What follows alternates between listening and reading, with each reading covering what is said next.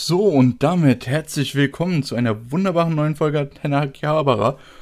Ja, heute sprechen wir über die äh, Summer Season 2021. Ähm, aber wer sind wir? Wie immer ich, der Lukas oder der Teds, äh, begleitet von Julian oder Luke Ohl, der mir wie immer virtuell zugeschaltet äh, gegenüber sitzt. Hallo. Und bevor wir in dieses tolle Thema einsteigen, weil wir glaube ich schon ganz schön viel Redebedarf haben, kleine Äh, Info. ja, viel. Ja. Richtig quantitativ, ne? Richtig. Äh, kleine Info, so ein bisschen metamäßig für den Podcast, weil sich bei uns so ein bisschen was äh, an den Lebensumständen geändert hat. Ist jetzt nichts Schlimmes oder sowas, keine Sorge, Leute. ähm, Eher was Positives, würde ich behaupten. Genau. Äh, äh, mussten wir jetzt ein bisschen unsere Aufnahmetermine und wie wir das Ganze mit Podcast machen, verschieben. Wir haben ja normalerweise versucht, immer Sonntagabends unsere Folge zu veröffentlichen. Es wird sich jetzt auf so dienstags morgens verschieben und es könnte auch sein, dass die Regelmäßigkeit ein bisschen öfter mal nicht passiert. Das heißt, dass vielleicht auch mal nach hinten oder vielleicht, wenn wir auch Lust haben, nach vorne geschoben wird. Aber jetzt kann man sich dann so ungefähr denken, okay, wenn jetzt äh, Sonntagabend nicht mehr kommt, es wird jetzt versucht, immer Dienstagmorgens die Folge zu veröffentlichen. Ja, Ähm, das wird sich genau. aber in den nächsten paar, über die nächsten paar Folgen einpendeln. Richtig. Und ich denke mal, dann kriegen wir auch wieder einen ordentlichen Rhythmus hin. Und ich glaube auch, dass es kein großes Problem ist. Dienstags morgens kann man sich dann schön vor der Arbeit nochmal den Podcast runterladen und dann Ja, beim Arbeiten hören, wenn man denn so möchte. Genau. genau. Gut. Und bevor wir jetzt auch noch in die Sommerseason einsteigen, haben wir eine News, die wir unbedingt reinnehmen wollten. Denn das Akiba Pass Festival 2022 wurde angekündigt. Das freut uns sehr, Lukas, oder? Also mich freut es auf jeden Fall. Ähm, wir hatten ja, wir haben ja schon zwei Folgen zu Akiba Pass Festivals äh, Mehrzahl ähm, gehabt und zwar zu dem 2019 und zu dem 2020 und ich glaube seit 2018 sind wir da regelmäßig hingegangen und ich finde, das ist halt einfach wirklich cool. Ich bin sehr begeistert von Kino und ich bin sehr begeistert von Anime und Anime im Kino dann auch noch in, in dieser Form finde ich immer fantastisch und das ist auf jeden Fall eine große Empfehlung. Äh, ja, nehmt da teil, wenn ihr die Möglichkeit habt. Genau, und da können wir auch immer schön noch den Nico dazu nehmen, wenn wir mit ihm da hingehen. Das freut uns sehr. Dann haben wir auch mal eine Genau. Dreierfolge. Ist auch mal ein bisschen was anderes. Ähm, genau. Hm, Was sagen wir am besten dazu? Erstmal, das Visual haben wir, glaube ich, beide schon damals gesagt, als angekündigt wurde, ist ganz schön. Das ist, glaube ich, das Schönste, was es bis jetzt gab. Gefällt mir ganz gut. Aber ja, jetzt. Das ist ähm, wirklich schön.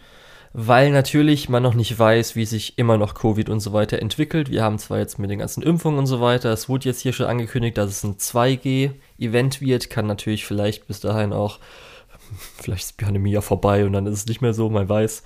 Äh, das wurde halt kurz angekündigt, aber das Wichtigere sind natürlich die Filme. Es soll nämlich sechs Filme geben. Und zwei wurden schon angekündigt. Das eine ist einmal äh, Free the Final Stroke, was glaube ich eine Trilogie wird von KyoAni. Das heißt, in den letzten drei Free-Filmen und da wird der erste gezeigt. Und von Fate Grand Order Camelot, das ist ja ein Zweiteiler. Da wurde jetzt bis jetzt auch nur der erste angekündigt. Und die anderen vier Filme müssen wir mal schauen. Ja. Und zumindest, glaube ich, kann man jetzt schon bestellen oder kann man noch nicht bestellen? Tickets. Ich bin mir gerade gar nicht sicher. Ich habe das so genau noch gar nicht nachgeschaut. Ja, doch, kann man schon. Er kann aber sein. Ist ja wie immer dann auch ein bisschen Sachen billiger ja dadurch. Mal auch schon. Ja, genau. Ja. Die Early Bird, dann die Blind und so weiter. Ja. Ja. Also von den naja. Filmen bin ich noch nicht wirklich überzeugt, weil Free habe ich noch nicht genug gesehen. Und Fate Grand Order Camelot, was eigentlich Fate-mäßig für mich was sein sollte, da weiß man leider schon, dass der nicht so gut ist, der erste. Selbst Umso für die lustiger wird's dann. FGO-Fans. Ja, Dann kann man sich wenigstens endlich mal über Julians Fate Addiction lustig machen. ja, das ist auf jeden Fall ganz schön. Freut uns und hoffen wir mal, dass noch gute Filme dazukommen. Aber jetzt, Lukas. Die Sommer-Season ist vorbei. Herbst-Season hat sogar schon angefangen. Und wir hatten einiges. Obwohl ich jetzt so am Ja. Schluss sagen musste, war eigentlich schon ganz viel mittelmäßig. äh, es war auch ganz viel Mist dabei. ja, aber Ich echt. habe auf jeden Fall äh, meine Droplist noch mal ein bisschen erweitern können. verständlich. Ich habe hier auch noch mal so ein paar Sachen, wo ich dann, zum Beispiel Duke and Wife, Tsukimichi, Nighthead 2041 hätte ich, glaube ich, lieber angefangen als so manche andere, die ich hier so geschaut habe. Mhm. Ja, Aber da kommen wir dann dazu, ne? Also, ähm, äh, Duke of Death natürlich nicht, das hatte ich angefangen. Und da hatte ich ja auch in der Preview schon mal dazu gesagt, hm, leider gar nicht so mein Stil. Okay. Das war aber auch eher so, wo man hätte noch mal ausprobieren können. Und dann hätten mir vielleicht das Ja. zumindest besser gefallen. Ja, ich Naja, glaube, das ist auf jeden Fall was, was man ausprobieren kann, aber ich habe es ausprobiert und mochte es nicht, also Ja. entsprechend.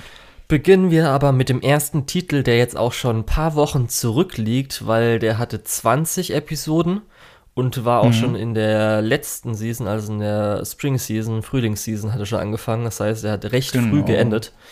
Und zwar To Your Eternity. Das war ja ähm, basierend auf dem Manga von der gleichen Mangaka, die auch ähm, Silent Voice gemacht hat. Das heißt, da war man ein bisschen auch schon gespannt, weil das hier für viele auch, speziell natürlich der Anime-Film, sehr, sehr gut ist und auch eine der besten Anime- Anime-Filme für die Leute ist. Und da waren wir ja zumindest beide, nachdem irgendwie bei der ersten Folge damals so viele abgegangen sind, haben wir so, Mhm. ist halt ganz nett gewesen, aber jetzt das so krass gut ist auch nicht. Und so fanden wir es dann auch ganz nett die ganze Zeit. Genau. Ja. Ja. Und dann kam Also man muss schon sagen, ja, man muss schon sagen, es sind äh, einige sehr bewegende Geschichten dabei, die nicht einfach nur kitschig sind oder so. Äh, entsprechend merkt man da schon so ein bisschen, äh, von wem es kommt, aber für mich hat sich so ein bisschen das Statement gehalten, dass das einfach storytechnisch super gut war, aber irgendwie eine bessere Adaption verdient hätte. Ja, ich bin mir auch nicht sicher, weil wir hatten ja gesagt, zum Beispiel, wenn es jetzt ein QAnon übernommen hätte, wäre es vielleicht mal besser gewesen. Ich weiß aber nicht, ob dieser dritte Arc, letzte Arc in Anführungsstrichen, ob der QAnon verdient hätte. Der Gefängnisinsel-Arc. Der Gefängnisinsel-Arc. Ja, der war ja mal kompletter Müll. Tut mir echt leid, den fand ich nicht gut. Ja. Ich ver ver hab Der- verstanden, wofür er gut sein sollte, Mhm. aber die Ausführung war ja katastrophal. der war irgendwie all over the place. Ich habe bei dem dann auch gedacht, oh, okay, ähm, irgendwie habe ich nicht so wirklich Lust, da jetzt weiter zu gucken. Gerade auch die ganzen Action-Szenen haben äh, von der Animation, hätten die, glaube ich, profitieren können. Aber so wie es so war, war es halt irgendwie meh. Bestenfalls. Ich würde halt so sagen, ich fand die erste Folge gut. March Mhm. fand ich nur interessant, als es so ein bisschen in der Stadt war. Und das Ende, sag ich mal, Mhm. f- wie äh, das Ende von ihrem Arc so war. Gugu Ja. fand ich insgesamt gut. Das hat mir gefallen. Das stimmt, das, also dieser äh, Arc in der Mitte mit Gugu und mit dem äh, alten Schnapsbrenner, äh, das war so ein bisschen, ähm, glaube ich, das Highlight von der ganzen Genau. Serie bis Dann jetzt. die Gefängnisinsel war nicht so und die letzte Ja, Folge das- war perfekt für Mhm. mich. Wirklich, die letzte Folge war das, was die ganze Serie hätte sein sollen. Da hat für mich alles Ja, genau. gepasst und es war die So- beste Episode. So sehe ich das ehrlich gesagt auch, ja. Es ist ein bisschen schade. Man hat hier, glaube ich, echt viel verpasstes Potenzial gehabt. Ähm, insgesamt, ich sehe, warum das doch schon relativ beliebt ist. Ähm, Aber ich sehe hier gerade eine 8,47 noch nicht. Was? Ich sehe es gerade, wie ist es so gut bewertet? Holy shit, was? ja, scheinbar. Okay. Also eine 8,47 kann ich verstehen für die letzte Folge, aber der Rest dazwischen, also come on. Ja, Aber wirklich, ich könnte von der letzten Folge schwärmen, weil da wurde zumindest ja auch auf äh, Pioran so über die ganze Serie wurde sie ja auch aufgebaut. Die Ja, ganzen 20 Episoden. Dann halt die Demenz, wie sie dargestellt wurde, fand ich halt perfekt, weil das ist nur so das Ding, weil er ja einfach unendlich lang lebt und er wird ja dann Mhm. auch Leute, wie sie altern, erleben und so weiter. das ist halt auch ein bisschen schade. Da hätte man so ein bisschen den Winkel, den, den auch Magwir hatte, beleuchten können, dass man jemanden wirklich so sein ganzes Leben lang begleitet. Piora ist ja schon alt gewesen, Ja. als, äh, als wir sie das erste Mal getroffen haben. Ähm, ja, hä- hätte ich mir auch noch ein paar andere Sachen vorstellen können, aber so wie es gemacht wurde, fand ich es auch ziemlich gut. Ja. Ja. Darum muss ich jetzt pers persönlich sagen, einiges könnte man auch gut auslassen. Aber ich weiß nicht, ob ich jetzt, ja. bei den meisten Leuten kann man es wahrscheinlich so empfehlen, ist ganz nett, besser als so manch anderes. Und halt zum Ende hin, speziell auch der dritte Arc, nicht nur, dass die Geschichte ich persönlich gut fand, da war auch die Produktion, hat man schon gemerkt, dass die ins Strauchen geraten ist. Ja, mhm. ist halt ganz nett. Und war das hier, wo er, war schon eine Fortsetzung angekündigt, ne? Am Schluss. Ja, hier, ne? es kommt eine Second Cur, glaube ich. Ja, also irgendwas weiteres. Ich weiß nicht, wie sie es genannt haben. Ja, und Auf zumindest. Jeden Fall, nee, Second Season wurde es genannt. Das, was ja. ich gehört habe mit, ähm, weil jetzt, nachdem man das Ganze gesehen hat, kommt ja einem so vor, dass immer so ist mit einem Arc und dann äh, Charakter stirbt, ein Arc, Charakter stirbt oder so, was ja hier auch ja, schon aufgebrochen das, wurde. Ganz, ja, es wäre ganz schön, wenn man das jetzt öfter aufgebrochen sieht. Ja, genau. So wie ich gehört habe, ist es jetzt auch in den nächsten ja. Arcs nicht mehr so. Also das ist dann noch Okay, das hatte ich auch ehrlich gesagt fast erwartet. Ja. Genau. Nee, auf jeden Fall, das ist was, da freue ich mich auf die, die Fortsetzung. Auch wenn es mich persönlich nicht 100% abgeholt hat, war es trotzdem ziemlich gut. Ja, war zumindest auch teilweise besser als manch anderes auf der Liste. Wie Tokyo Revengers. so, jetzt, jetzt will ich aber mal hören. Ich habe nach Folge 14 habe ich sein lassen. Äh, War das die richtige Entscheidung? Ja, auf jeden Fall, weil dann ist der nächste Arc teilweise interessant, aber teilweise auch ganz schöner Bullshit. und ich muss auch sagen, ich fange jetzt nochmal von hinten an, weil das ist, kommen wir auch noch, glaube ich, ist es, hatte ich noch ein paar andere Sachen hier oder waren es wirklich die beiden Sachen, wo die letzte Folge die Folge war, Nee, okay, das waren, glaube ich, nur die beiden, die irgendwie so am besten waren, Schrägstrich, die für eigentlich die ganze Serie hätte stehen sollen. Weil wir haben ja dieses ganze Gimmick mit dem Zeitreisen, was hm. entweder gar nicht benutzt wird oder wenn es benutzt wird, einfach keine Auswirkung hat, weil der Typ einfach so fucking dumm ist. Ah, das, da komme ich aber noch gleich zu. Und der letzte, die letzte Folge ist nochmal, wo er äh, wieder zurückreist und sich was verändert hat, groß. Also die großen Veränderungen mit Butterfly-Effekt mäßig und wie er sich mhm. dann zurechtfinden muss. Und auch nochmal ein richtig fettes Twist-Ende. Und so hätte uh, halt, selbst obwohl, ja, also zumindest Cliffhanger-Ending. und so wie, äh, auch wenn da man schon auch ein bisschen was kritisieren kann, weil es auch wieder ein bisschen dämlich ist, so hätte halt das ganze andere auch sein sollen. Ich habe ja schon, glaube ich, gesagt, zu dem Zeitpunkt, wo du, da hattest du ja noch nicht weitergeguckt und ich hatte ja weitergeschaut, weil ich glaube, da ging es bis Episode 16 als wir es letztes Mal besprochen hatten. Und mhm. ähm, da hatte ich auch schon gesagt, da gibt es so einen Punkt dort, da hättest du dich garantiert schon aufgeregt. Und da hätte ich ein bisschen dagegen argumentiert. Und später es auch noch, ging es auch noch ein bisschen weiter. Aber das Problem ist,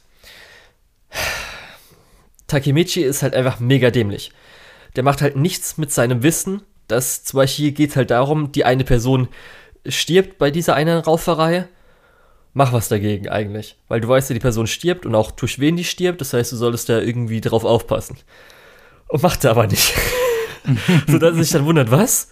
Wieso bist du auf einmal da und hast ihn angestochen? Oh fuck, ich habe ja jetzt irgendwie gar nicht drauf geachtet. Was halt schon wieder aufregt und weil das ist halt. Warte, Moment, so weit hätte ich doch noch geschaut. ja, das kommt halt nämlich nochmal. Und das Einzige, was halt Takemichi immer macht, ist, dass er dann halt anfängt zu flennen und dann alle irgendwie mehr oder weniger, äh, äh, wie nennt sich, nicht betört, sondern, äh, ich bin gerade bei aus dem Pen and Paper Runden. Ähm, äh, genervt, mitleidet. Nee, nicht, ja, gut, gut, wenn, wenn sie ihn positiv, wenn sie alle, wenn, wenn er die Gruppe, die Leute positiv, äh, Mann. Beeinflusst. Ja. Dass alle auf einmal. Ja. Ja. Ach so, okay. Mehr so mhm. theatralisch. Du kannst das doch nicht machen. Wir sind doch die Tokyo Manji Gang. Wir stehen doch dafür ein. Also stimmt. Ach ja, genau. Egal. Ähm, so läuft es dann die ganze Zeit ab, aber sonst macht der halt auch nicht viel.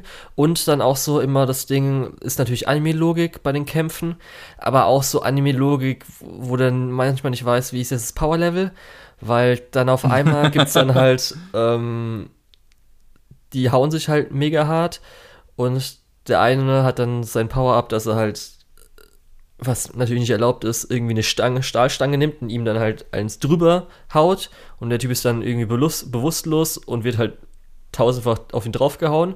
Aber irgendwie, nachdem der eine Typ dann abgelenkt ist, kann er die dann zu dritt nochmal, weil er die ganze Zeit dann vielleicht doch nicht bewusstlos war oder so, oder einer wird abgestochen, tut dann irgendwie noch 50 Leute treffen, aber dann vom bösen Endgegner, dann stirbt der oder sowas. Das ist halt alles, äh, die Produktion ist auch noch ganz schrecklich zum Schluss hin gewesen, also auch nicht so gut. Und das ist halt das Ding, was ja mega abgeht in Japan, der Manga, der verkauft sich ja richtig gut, kann ich so ganz verstehen, weil auch die Twists sind halt funktionieren nur dadurch, dass halt alle Leute mega dämlich und dumm sind speziell Takemichi. ja, und auch der, weil eigentlich, das sind ja so Sachen, weil er hat ja das, äh, seine Freundin hier, dass er sie ja beschützen will, das ist ja sein ganzes Ding da, wo er auch immer wieder sagt, dass er sie beschützen will und alles Mögliche.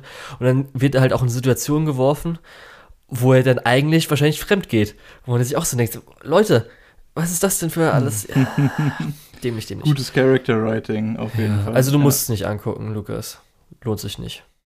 Ja, du, ich habe äh, lustigerweise auch äh, mittlerweile von einigen Leuten gehört, dass das voll der Scheiß ist, dass die, dass die den Hype gar nicht nachvollziehen können. Das scheint ja halt auch wirklich, zumindest auch bei uns, ein größeres Ding geworden zu sein, wo ich mir denke, ja, hä? Für mich ich, ist. Ich verstehe den Appeal halt gar nicht. Äh, ich ich finde, an, an dieser Show ist meiner Meinung nach eigentlich nichts dran, was mich wirklich begeistern würde oder interessieren würde. Es ist halt einfach gar nichts. Ich glaube, das ist nämlich auch angekündigt worden als so Realfilm J-Drama-Ding, weil das hätte ich ah. gesagt. Das ist halt, glaube ich, die gleiche Zielgruppe wie irgendwelche Netflix-Sachen. Riverdale. Richtig, so Zeugs. Und was halt in den Top 10 immer in Deutschland auf Netflix ist, was halt irgendwie so, ich will ja nicht mal jugendlich sagen, weil meistens auch junge Erwachsene, selbst 30, 40-Jährige vielleicht auch, weil eigentlich so das ganze ja, Ding doch, mit. Eigentlich dieses, äh, dieses Ganze immer, dass immer noch mal ein Twist kommt, irgendwas, was einen äh, schockieren sollte oder so. Doch, das passt eigentlich ganz gut da drauf. Ja, deswegen. Halt. Genre. Äh, aber das ist ja auch eher sowas, was die Leute hate-watchen, oder? Ich weiß nicht. Das ganze Gang-Ding ist halt interessant, aber dann muss ich auch manchmal denken, dass die Leute, das alles sind ja Mittelschüler und alles Mögliche. Weil das ist ja das mhm. Coole daran, weil wenn das, er ja in Das finde ich eigentlich auch interessanter, wenn das Highschooler wären oder so. Ich spoilere dich jetzt einfach mal. Beim letzten ist nämlich so, okay. dass, ähm, als er zurückreist in der letzten Folge, ist er nämlich auch eine der Top-Leader der äh, Manji Gang. Also es sind halt irgendwie so vier Stück, wo, also vier Stück kennt er noch, er ist einer der vier aus der Originalen und dann lernst, weißt du auch, dass irgendwie die sich anscheinend nochmal mit drei anderen fusioniert hatten und so weiter. Und sowas ist halt ganz cool mit dem Zeitreisen-Ding, dass du weißt halt nicht, wie die Auswirkungen sind und sowas. Aber dass er halt auch nichts immer mitnimmt, dass, dass er sich irgendwie vorbereitet oder so, das ist halt mega dämlich einfach und das regt mich halt schon auf. Da macht es einfach nur Spaß. Ja. Und ich wollte es zumindest auch fertig gucken, damit ich dann nochmal insgesamt wirklich abschließend sagen kann, also, wenn eine weitere Staffel, die bestimmt kommen wird, kommt, werde ich es nicht anschauen. Das kann ich jetzt schon sagen. Du, das kann ich dir auch sagen. Das ja. hätte ich dir vorher schon sagen können. Naja, gut. Ja. Dann ähm, kommen wir zur My Hero Academia Season 5, die ja auch äh, mhm. vorher schon mal angefangen hat, aber natürlich mit den abgeschlossenen Arcs ein bisschen anders ist. Wie fandest ja. du es denn? Ich habe ja Manga gelesen. Also wir haben ja hier diese drei Arcs. Wir haben diese Konfrontation beziehungsweise diese Übung zwischen Kla Klasse A und B. Ähm, da hatten wir ja schon drüber geredet. Es fühlt, hat sich für mich halt total nach Filler angefühlt. Ähm, was total schade ist, weil ich den ähm, Shinzo echt gern mag und diese Dynamik zwischen ihm und äh, äh Eraserhead und dass er da jetzt auch irgendwie aufgebaut wird, finde ich eigentlich ganz nett. Das finde ich einen guten Arc. Ähm, deswegen, aber das hat sich wie Fehler angefühlt und wir haben letztes Mal schon drüber geredet, deswegen lege leg ich das zur Seite. Der Endeavor-Akt, das Endeavor-Praktikum fand ich so langweilig. es war so langweilig und du hast immer wieder dieses Fam Familiendrama vorgekaut bekommen, äh, was so ein bisschen äh, sich angefühlt hat wie My Hero Academia Greatest Hits, weil das war halt so ein bisschen das, was Staffel 2 so ausgemacht hat wo dann auch da der äh, meiner Meinung nach bisher beste Höhepunkt aus der ganzen Serie war. Ähm, und es wurde hier halt einfach immer wieder aufgewärmt und ich habe mir halt gedacht, ja, das, sorry Leute, es hat mich so gelangweilt. Dann gab es ja noch diesen My Villain Academia Arc, den fand ich dann wieder ganz cool eigentlich, weil wir dann die Villains nochmal näher kennenlernen. Äh, von Shigaraki haben wir ja schon einiges mitbekommen, aber die anderen waren ja eher noch so, äh, ja, fast unbeschrieben. Von denen hatten wir nur so ein bisschen die Persönlichkeit mhm. äh, und nicht, was die ausmacht. Und jetzt hier mal Character Development auf der Villain-Seite zu sehen, ist ganz nett. Äh, machen nicht viele schon. Äh, ja, dementsprechend fand, es, fand ich das eigentlich ganz gut. Insgesamt ist es aber so austauschbar, die gesamte Staffel. Ähm, und es ist auch nicht wirklich viel passiert, habe ich das Gefühl. Ähm, ich weiß nicht, wie es im Manga war. Ich bin jetzt gespannt auf. Ich habe gehört, das nächste ist irgendwie dann schon der, der Krieg-Arc, wo ich dann gedacht habe, ah, okay, ja, let's go, äh, der große Ninja-Krieg, nur jetzt mit Superhelden. Ähm, vielleicht ist es ja was.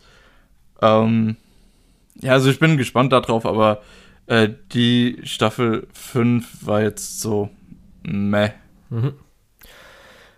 Ja, ähm, nach Staffel 4 habe ich mir auch abgewöhnt, so ungefähr zu sagen, äh, okay, das wird wieder cool, weil sie schaffen es einfach immer mit irgendwelchen Pacing, komischen Sachen und so weiter, einfach komplett die Luft aus allem rauszunehmen, was irgendwie cool sein könnte. Ich habe, glaube ich, auch ja gesagt am Anfang der fünften Staffel, dass zumindest die ganze erste Hälfte wird eher so mäßig sein. Und dann äh, in der zweiten Hälfte kommt das, was ein bisschen cooler ist, was ich, wo ich, äh, also ich habe damit äh, My Villain Academia gemeint. Mhm. Aber. Ja, das, die haben ja diese beiden Arcs dann getauscht vom Manga. Ja, das, das will ich wirklich sagen. Einfach das Pacing haben die ja katastrophal verkackt. Sie haben äh, das Endeavor-Ding nach vorne gezogen, haben das komplett aufgeblasen. Die haben irgendwie, ich glaube, zwei Episoden für ein Manga-Chapter, was dieses Endeavor-Haus-Dings gewesen ist. Du kannst dich vielleicht noch daran erinnern, dass da zwischendrin auf einmal, als er da stand, äh, theoretisch ein Flashback kam zu irgendwelchen Recap-Sachen. Weißt du es ja, noch? Genau. Das waren einfach nochmal ja. 10 Minuten oder so oder 5 bis 7 Minuten, wo sie ja eh schon mal Recap von der letzten Folge hatten haben sie halt komplett ja. aufgeblasen. Dann haben sie es nach vorne genommen, wo sie ja schon gespoilert haben, wie My Villain Academia, was am Ende passiert. Ja. Wo ja auch dann schon komplett ein bisschen eigentlich die Spannung draußen ist. Und zwischendrin schieben sie ja auch noch dann die Filler-Folge rein. Das ist ja komplett, wo ich mir denke, mhm. ey Leute, was ist denn los? Die Filler-Folge fand ich aber eigentlich ganz in Ordnung. Äh, das Problem war halt, dass die vom Pacing irgendwo ein bisschen fehlplatziert war. Ja, und ich fand dann halt auch, dass My Villain Academia zumindest auch da ein bisschen pacingmäßig und die falschen Sachen ein bisschen zu viel bekommen haben und so weiter. Aber das ist jetzt auch, ich glaube, als jemand, der jetzt keinen Manga gelesen hat, ist das nicht so auffällig. Ich muss aber sagen, auch als jemand, der keinen Manga gelesen hat, würde ich behaupten, dass man das hätte locker tauschen können. Weil, äh, wenn du erst siehst, wie die Villains sich vorbereiten, äh, hat es auf einmal ganz andere Stakes, dass die drei äh, äh, Deku, Bakugo und äh, äh, Todoroki, dass die da so ihre äh, Heldenausbildung machen. Äh, weil, wie gesagt, die Villains stehen halt dann im Prinzip schon davor, einfach einen groß angelegten Angriff zu machen. Und du weißt, okay, das ist jetzt die letzte Möglichkeit, wo die trainieren können. Und es gibt dem Ganzen eine ganz andere äh, Gewichtung, als wenn du erst den Endeavor Arc hast und dann ja. ja. Das ist nichts. Also alles. Habe ich mich auch im Nachhinein so ein bisschen gefragt, warum man das so gemacht hat. Ja. Äh, weil ich jetzt zum Beispiel echt nicht getauscht. Okay. Ja, das ist halt echt so, das habe ich auch nicht verstanden. Ich würde zumindest sagen, alles, was ab jetzt kommt, könnte interessant werden. Pacing-mäßig kann es halt schlecht werden, so wie die ganze Zeit schon. Aber ich glaube nicht, also nicht, ich würde sagen, es kommt nichts mehr, was jetzt die erste Hälfte der fünften Staffel ist, wo du wirklich sagst, das ist Filler. Du wirst wahrscheinlich höchstens sagen, ja, okay, jetzt, aber das hätte man ja trotzdem nicht gebraucht, so ein bisschen. Oder hätte man irgendwie besser machen können, um zu diesem Punkt zu kommen. Würde ich jetzt einfach mal so sagen. Aber man weiß ja, ja. nie. Es kann ja sein, dass sie dann irgendeinen Kampf auf zwei Episoden ziehen und einen Dragon Ball machen. Man weiß es nicht. naja, das waren auf jeden Fall zwei Enttäuschungen.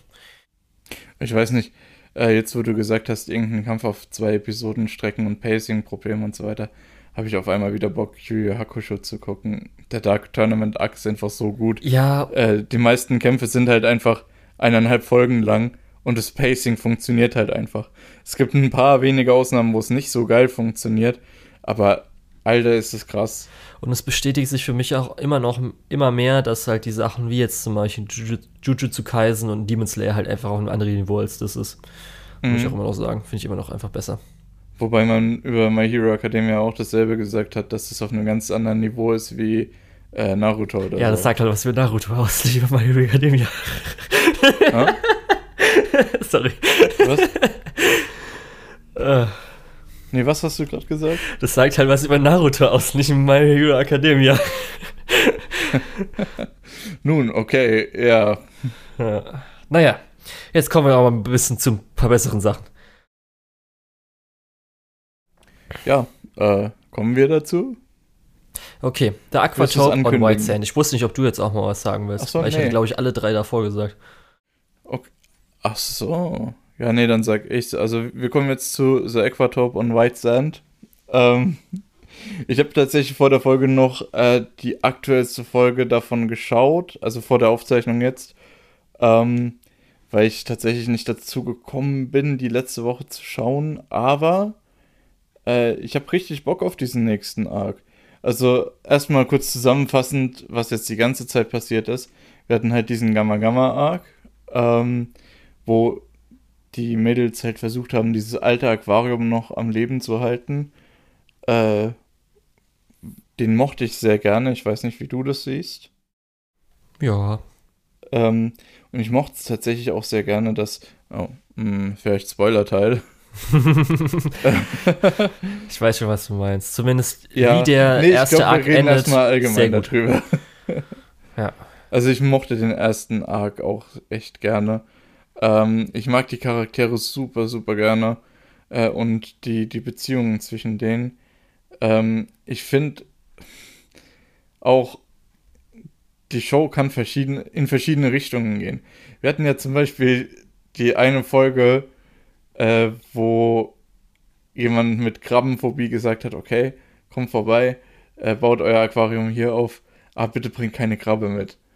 Ähm, und ich fand die Folge so gut, weil du hattest äh, einen gewissen Comedy-Aspekt drin, du hattest einen gewissen, äh, ja, fast schon, also so einen Suspense-Effekt, so einen Thriller-Effekt fast schon drin.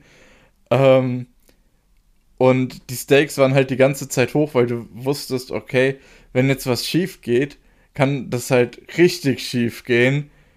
Ähm, und es hat sich halt einfach super aufgebaut. Und es gibt mehrere Folgen, die so ähnlich funktionieren, die so ähnlich einfach sich an verschiedenen äh, Mechaniken bedienen und dann eine wirklich interessante Folge produzieren. Ja. Ja, das ist halt ein guter Slice of Life, natürlich ein bisschen Drama reingesprinkelt. Äh, du hast jetzt noch nicht so krass viele PA Works Sachen gesehen, ne? Weil das ist ja jetzt. Ich habe die ganzen Sachen von dem äh, Angel Beats Autor gesehen. Okay, gut. Aber zumindest das Was war vielleicht jetzt, nicht unbedingt. Ja, hier so vom Team und zumindest Regisseur, der auch äh, Nagiasu gemacht hatte, wo man auch sehr mhm. gute Sachen hört, die ja auch dann in, sag ich mal, äh, ähnliche Richtung gehen mit dem ersten Arc ja, und dann gibt's ja sein sein Ding Strich war ja so zweiter Arc. Girls at Work, ne? Das ist nochmal anders, weil da wäre ich jetzt dazu gekommen, weil ich habe von den ganzen okay. Girls at Work Sachen habe ich halt Sakura Quest gesehen, was mir sehr gut gefallen hatte. Das wollte ich auch auf jeden Fall noch gucken. Und äh, die anderen zwei, was wir immer hatten mit äh, Blossoms of Tomorrow und so weiter. Mhm. Ähm, das kommt jetzt dann äh, nach Deutschland. Da werden wir wahrscheinlich, wenn es dann kommt, äh, das ein bisschen besprechen. Da habe ich Bock drauf, gerade auch auf den Film, weil ich da auch hin und wieder mal ein paar Sequenzen gesehen habe, die ja mega gut aussehen. Und ja, so ein paar Sachen. Auf jeden Fall, das ist da eigentlich perfekt so äh, eingefangen worden in der neuen Serie. Halt diesmal noch mit ein paar mehr Teenagern. Und ich finde halt, die Charaktere sind so super. Mir ist keiner der, also ich glaube, mir ist wirklich keiner unsympathisch. Selbst die Unsympathin, die wir im ersten Ding hatten, kann ich schon irgendwo verstehen. Ja, sie hatte irgendwo einen Punkt. Ja, und aber so halt die ganzen Dynamiken dazwischen, selbst auch der kleine Bruder und die kleine Schwester oder nee, kleine Schwester und der Freund, finde ich alles so super. Oh ja, das war ja alles super mega cute. gut. Auch die dann später eingeführt werden, die Charaktere, wie dann halt, äh, wie heißt der ältere Herr oder das ist der Herr, der mit 40er mit seinem Rücken. Ja, der mit den Eis, ne? Richtig. Ja. Sowas halt genau. Das ist so ein bisschen der komische Typ, der schon ewig da ist, den es in jedem äh, Betrieb gibt, ne? Ja. Und halt Background Art ist super. Ich finde halt echt einfach, wie das Aquarium so leicht abgeranzt aussieht, ist halt einfach mega gut. Das gefällt mir einfach von der Umgebung halt schon so super. Ja, Ich- vor allem, weil Mhm. du merkst halt auch wirklich beim Background Art, ähm, dass da viel Liebe drin steckt. Also in die, was, was das Background Art von dem Gamma Gamma transportiert ist, da steckt viel Liebe drin. Das sind aber auch viele Provisorien und es ist nicht alles up to code so ein bisschen. Ähm, aber da haben Leute immer weiter drauf aufgebaut und geguckt, dass es einfach funktioniert. Und das ist halt einfach, was dieses Background Art so gut transportiert. Vor allem, wenn du dann in die Geschäftsräume gehst und da sieht es dann zwar alles ein bisschen veraltet, aber sauber und ordentlich aus. Das ist so gut, wie viel das schon transportiert. Ja. Äh, allein von den Backgrounds. Und mir ist wirklich nie langweilig gewesen, weil ich habe später noch, was wir heute besprechen werden, ein paar Sachen, wo ich schon auch mal sage, dass oft, also öfter mal so langweilige Stellen sind, wo ich, wenn ich es machen würde, habe ich mir abgewöhnt, mal so vielleicht auch mal aufs Handy gucken könnte. Und das war hier eigentlich nie. Ich fand zum Beispiel auch die, ähm, in Anführungsstrichen Drama, speziell auch Kukuru, zum Beispiel mit dem Heftchen und so weiter. Das war halt, ähm, wo er nicht wusste, ob das jetzt was Größeres wird, aber das wurde eigentlich so recht, ich sag mal, nichtssagend aufgelöst, was aber perfekt irgendwie für mich gepasst hatte, weil jetzt auch so, Ja, das ist. du hast jetzt auch kein Drama so im richtigen Mhm. Leben, wenn du so vielleicht das Kleine mehr erfährst. Und wie auch Fuka Ja. ihr ganzes, äh, ihre ganze Charakterentwicklung so ein bisschen durchgemacht hat. Das Einzige ist halt, dass ich ein bisschen schade fand, was wahrscheinlich auch in der zweiten Hälfte nicht passiert, dass natürlich, was ich gerne mag mit Idle-Zeug, äh, nicht wirklich drin vorkommen wird. Aber kann ich jetzt auch drüber hinwegsehen. Auftritt, leider, Ja, schade. dafür habe ich Udon schon. Das ist dann alles gut. Ja, das stimmt. Ähm, Eins wollte ich gerade noch sagen, aber ich glaube, ich habe es vergessen. Okay, tut mir leid. äh, nee, kein Problem, kein Problem. Ja, also Der wahrscheinlich was mit den kleinen Dramen hatten wir ja mit ähm, Kukuro, Mhm. ihrem Ja, genau. Geburtsheftchen. Ähm, wie, wie du schon gesagt hast, das sind so Sachen, wenn die im echten Leben aufgelöst werden, dann ist das halt auch kein großes Drama. Ja. Und ich fand es auch hier eigentlich richtig schön aufgelöst. Ja. Ähm, und weil du und weil du das mit Idol gesagt hast, ähm, ist auch so ein bisschen, ähm, wie soll ich sagen, äh, ich mag ihren Arc auch echt gerne, dass sie was gemacht hat, äh, dass sie gut darin war ähm, und dass sie dann im Prinzip einen Schritt zurückgenommen hat und sich gedacht hat, hey, vielleicht sollte ich auch noch mal was anderes ausprobieren. Äh, und dann eben sich in dieses Aquarium verliebt hat, was ich echt schön finde. Ja. Ähm, weil ich glaube, das äh, brauchen, das soll, müssten, ja, das müssen einige Leute vielleicht auch mal hören. Äh, einfach so, du bist nicht 100% jetzt in eine Lebensrichtung eingeloggt, nur weil du dich nach dem Abitur oder nach der äh, mittleren Reife oder so dafür entschieden hast, sondern man kann auch noch mal was anderes machen. Und bevor wir dann nochmal kurz ins Spoilerteil gehen, kann ich zumindest sagen, dass von Charakteren größtenteils auch in die zweite Hälfte übernommen würde. Du hast ja schon gesagt, Mhm. dir gefällt es sehr, wie es in der zweiten Hälfte passiert. Und ich glaube, wir haben beide dann den gleichen so ein bisschen Wundpunkt, wo wir sagen, der eine Charakter und wahrscheinlich auch, wie das Ganze dann mit dem Charakter aufgelöst wird, das ist wahrscheinlich so der kleine, das, der kleine Splitter in dieser Serie Ich dasselbe meinen. Ja. der wahrscheinlich dann am Schluss kann ich mir nicht vorstellen, dass sie es gut auflösen können oder machen können. Das ist leider dann ein bisschen so leicht schade, aber so zumindest auch, keine Ahnung, dieser komische Fischtyp, dann äh, bei den Pinguinen sie, äh, die eine, die anscheinend ein bisschen Ausländerin ist oder so. Oder halt zum Ja. Beispiel auch die Teilarbeiterin, die sind halt auch tolle neue Charaktere, die man einfach Mhm. nur knuddeln will. Ja. Und Ja. kurz dann jetzt Spoilerteil. Okay, der Spoiler-Teil. Ähm, ich mochte das Ende von dem ersten Arc richtig gerne. Ja. Weil ähm, zum einen mal zu sehen, dass in so einer Show das, was die Leute sich vorgenommen haben, nicht klappt, ist einfach fantastisch. Nicht aus irgendeiner sadistischen Ader oder so, sondern einfach, weil es was anderes ist. Genau. Ähm, wie das in Anführungszeichen untergegangen ist, ist auch richtig gut umgesetzt. Und dass dann eben doch auch das Drama durchbricht, dass man merkt, okay, die Figuren wollten eigentlich die ganze Zeit stark bleiben, aber natürlich geht es dann halt an einem gewissen Punkt einfach nicht mehr. Mhm. Ähm, das war so das eine. Das andere, was wollte ich noch sagen? Achso, ja, äh, das, was wir, wir vorhin gesagt haben mit den Hintergrund, äh, äh, mit den Hintergründen. Ähm, jemanden, der aufmerksam zugeschaut hat, dem ist aufgefallen, hey, das funktioniert halt einfach nicht mehr. Ähm, die Besucherräume, da waren immer ein paar Leute, klar, aber es waren jetzt nicht super voll. Und das, was man hinter den Kulissen gesehen hat, wo eigentlich noch Arbeit wäre, ähm, ist einem schnell klar geworden, dass das, egal wie viel die da jetzt noch machen, eigentlich nicht umsetzbar ist, äh, dieses Aquarium zu retten. Und deswegen, dass das auch so lange im Prinzip schon angekündigt ist, nicht nur durch Dialog und so, sondern auch durch das, was man tatsächlich sieht, ähm, hat das für mich irgendwie sehr sinnvoll anfühlen lassen, sehr äh, so ein bisschen auf der einen Seite äh, vorhersehbar, auf der anderen Seite doch sehr traurig. Ja. Weil es so auch der Kampf gegen das Unausweichliche war. Es war auf jeden Fall auch das, natürlich, wenn man PA Works schon ein bisschen kannte und auch schon ein bisschen wusste, dass sie mal zur zwölften Episode einen Knick machen, war es leicht natürlich klar, dass wahrscheinlich Gamma Gamma untergehen wird. Was ich dann auch schon, als es mir, oder ich mir gedacht habe, es wird wahrscheinlich so sein, habe ich mich schon drauf gefreut. Weil ich es super finde, okay, wenn halt gut, so ein das wusste ich jetzt vorher nicht durch, das, durch die äh, Animationsfirma.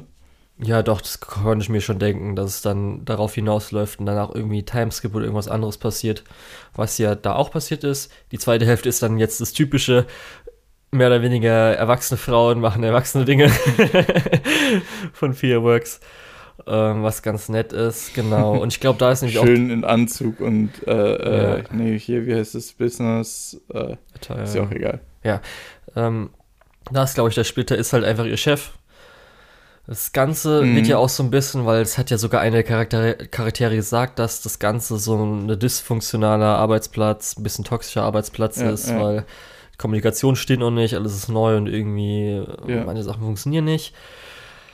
Kann halt funktionieren, aber ich weiß nicht, wie halt. Ich muss auch sagen, ich habe ja gerade die Folge erst geguckt, ne? Mhm. Ähm, und ich muss sagen, der Typ macht mich halt richtig wütend, weil auf der einen Seite sagt äh, ihr, ja, es muss unbedingt diese Führung gemacht werden, die muss unbedingt gemacht werden, die muss unbedingt gemacht werden.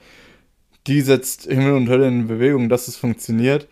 Und dann sitzt er da, ja, wie, es war nur eine Gruppe da. Ja, offensichtlich hast du irgendwie Scheiße gebaut, dass nur eine Gruppe da ist. Was machst ja. du? Und ich wette, die wollen dann irgendwas etablieren, das halt so ein bisschen, äh, wie nennt sich Tough Love, dass man äh, ja dadurch und so weiter. Und ich, ich hoffe, ja. dass wir dann outgecallt, dass einfach gesagt wird, ey, was für eine Scheiße du gemacht hast. Hätte alles viel besser laufen können, wenn wir uns einfach besser ja, kommuniziert absolut. hätten und du auch mal ja. mir geholfen hättest, mich angelernt hättest. Weil das ist halt genau. echt einfach. Das ist es nämlich halt auch so ein bisschen. Er knallt hier halt diesen Stapel an Materialien auf den Tisch, die sie durcharbeiten muss. Und das, was als erstes ansteht, liegt ganz unten in dem Stapel. Ja. Dahingegen. Ja, wow. Dahingegen finde ich halt Chiyu die ja vorher in der ersten, äh, im ersten Arc kurz da war als Gast, beziehungsweise als äh, Lernende, finde ich halt mhm. viel nachvollziehbar, besser und realistischer. Weil erstmal ist sie auch zum Beispiel Fuka gegenüber ein bisschen misstrauisch, weil sie hat jetzt durch Nepotismus mhm. mehr oder weniger hat, ist sie halt dahin gekommen, weil sie hat ja eigentlich nur einen Monat lang im Aquarium gearbeitet. Ja, ja. Ähm, sie ist sich halt unsicher, zum Beispiel wegen der Tour, weil es halt dem Pinguin nicht so gut geht und sagt erstmal so, eigentlich erstmal nicht. Und hat natürlich auch mit äh, Kukuru ein bisschen Schwierigkeiten, aber versucht zumindest, auch wenn sie hin und wieder natürlich Sticheleien gibt und das eigentlich auch schon ein bisschen mhm. toxisch ist, versucht sie zumindest professioneller zu sein. Und darum finde ich, ich sie als Charakter ganz gut. Ich finde, ihr Arc ist halt einfach super interessant, weil ihr Ding im, im Gamma Gamma war, hey, ihr nehmt es gar nicht so richtig ernst, ja. ihr schaut da nicht realistisch drauf. Was macht ihr hier für einen Unsinn? Ähm, und jetzt im äh, neuen Aquarium äh, ist sie einfach jemand, der die Sachen realistisch sieht, der die Sachen angreift und eben nicht in Anführungszeichen, wie sie sagt, Arbeit spielt, ja. äh, sondern das ernst nimmt. Und da gehört halt eben auch dazu, mit Leuten zusammenzuarbeiten, mit denen man vielleicht nicht so unbedingt kann. Ja. Ähm, Und das halt. Deswegen siehst du, siehst du einfach einen Charakter, der sehr true zu ihrem äh, Ding ist, vollkommen, also vollkommen unabhängig, mit wem sie es zu tun hat. Ja, oder dass halt sowas ist, wo ja gesagt wird, dass die Leute Angst haben, dass oder sie so sehen, dass sich so eine Gamma-Gamma-Fraktion bildet, was auch Mhm. irgendwie realistisch ist, dann äh, auf dem Arbeitsplatz, wo man sich so denkt, so, oh, okay, Ja, was, was vor allem halt auch schon passiert, ne? äh, auch wenn die sich so ein bisschen darüber lustig machen. Ich finde es so gut, dass die sagen, ja, als ob, während die Gamma-Gamma-Fraktion an einem Tisch zusammensitzt. Ja, ich hatte es eher, glaube ich, so interpretiert, dass halt die anderen Leute Angst haben, dass die halt sich so als Fraktion zusammensetzt, um den anderen Leuten nervig Ja, zu sein, beziehungsweise ja. sich so nach oben zu arbeiten. Keine Ahnung, du weißt, was ich ungefähr meine. Ja, klar. Ja, aber genau, das hat mir eigentlich ganz gut gefallen. Dann hoffe ich mal oder schaue ich mal, äh, wie es weitergeht. Es hat zumindest mal ein gutes äh, Fundament für jetzt die nächsten zwölf Folgen. Aber ich glaube zumindest das mit dem Vizedirektor werden sie nicht so gut hinbekommen. Aber der Rest könnte ganz nett werden. Da freue ich Hm, mich Ich drauf. bin, ich bin auch gespannt, was der, was das angeht. Ähm, wie gesagt, ich weiß nicht unbedingt, ob das so in das Tough Love Ding geht, aber ich finde halt einfach, äh, er tritt halt sehr unprofessionell auf, meiner Meinung nach, und das könnte halt für ihn auch nach hinten losgehen. Mal schauen, wie das äh, ausgeht, was seine Gründe dafür sind, weil ich kann mir nicht vorstellen, dass, obwohl doch kann ich mir schon vorstellen, dass jemand, der sich so verhält, in so eine Position kommt. Naja, gut. Dann. The Great Jahi Will Not Be Defeated. Das war ja auch eine Serie, die erst später gestartet ist. Da hatten wir Mhm. zwei Folgen. Da habe ich auch gesagt, dass zumindest bei der zweiten Folge ich mich richtig schlecht danach gefühlt habe. Fand ich sehr unfair und nicht so gut. Aber das war, glaube ich, jetzt, weil habe ich nicht drauf geachtet, aber das ist jetzt die Serie, die ich gemeint habe, da ist schon öfters mal bei Jahir, wo ich sagen muss, dass es ein bisschen langweilig ist. Wo ich jetzt so ein bisschen, okay, das mit dieser Dame, die halt sich als Rivalin von Jahi sieht und dann sowas, der ganze Gag funktioniert halt eher so mäßig und manche Gags Mhm. sind halt auch eher so, meh, dafür sind manche anderen schon wieder ein bisschen besser. Ja, Ich weiß nicht, ich liebe das OP und das ED. Ähm, es gibt ein paar Charakterinteraktionen, die funktionieren halt einfach super gut. Chahi und die Vermieterin und Chahi und ihre Managerin sind einfach immer spitze. mhm. und auch immer unterhaltsam. Girl, also dem Magical Girl finde ich persönlich. Mhm. Und auch mit dem kleinen Kind. Dem, Ich weiß, also dem ich weiß nicht, Mädchen.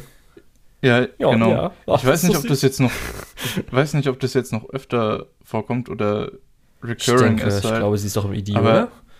Ja, ich meine nämlich auch. Ja. Ich mag das nämlich auch sehr gerne. Was ich nicht so gerne mag, ist diese ganze Truji-Nummer und die, ähm, ja. Die andere Charakterinteraktion, die mir gerade entfallen ist. Also nicht die, die ich jetzt gerade Äh, gemeint habe. genau oder? die, die du Doch. noch gemeint hast, mit dem, äh, mit dem Hund äh, da, ne, im ID. Ja, genau, also der Rivalin. Genau. Die finde ich auch nicht so unterhaltsam. Ja. Obwohl ich sagen musste, die Nummer mit dem Bart über zwei Folgen aufgeteilt war schon ganz Das war lustig. nett, aber dafür ist halt trotzdem. Das war halt so ein Gimmick, ne? Ja, war halt trotzdem langweilig. Gerade weil man, man hat ja. Ja. schon dann gewusst, nachdem das halt einmal passiert ist, du weißt ja dann, dass, ah, okay, mir ist die letzten Mal ja auch schon aufgefallen und so, aber müssen Mhm. sie das alles nochmal zeigen? Ja, weiß ich nicht. Ja, ich, ich weiß nicht, als Gimmick war das eigentlich ganz gut. Okay. Aber ja, ich verstehe, was du meinst. Ja, und halt so manche Jahi-Sachen sind halt zum Beispiel, ich glaube, die letzte Folge war ja auch, wo sie theoretisch das, ähm, die Falle stellt.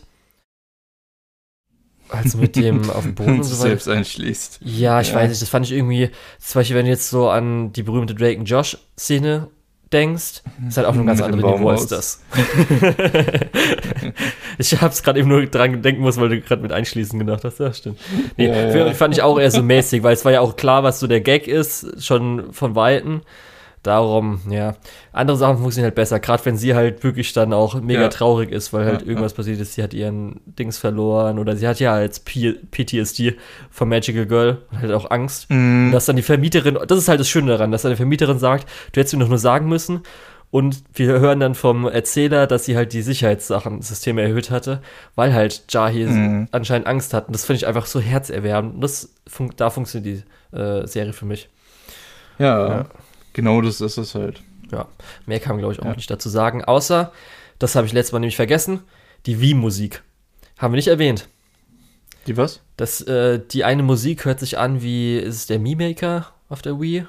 Dö, dö, dö, dö, dö, dö, dö, dö. Ja, das ist ähm, äh, der Wii-Shop-Kanal, glaube ich.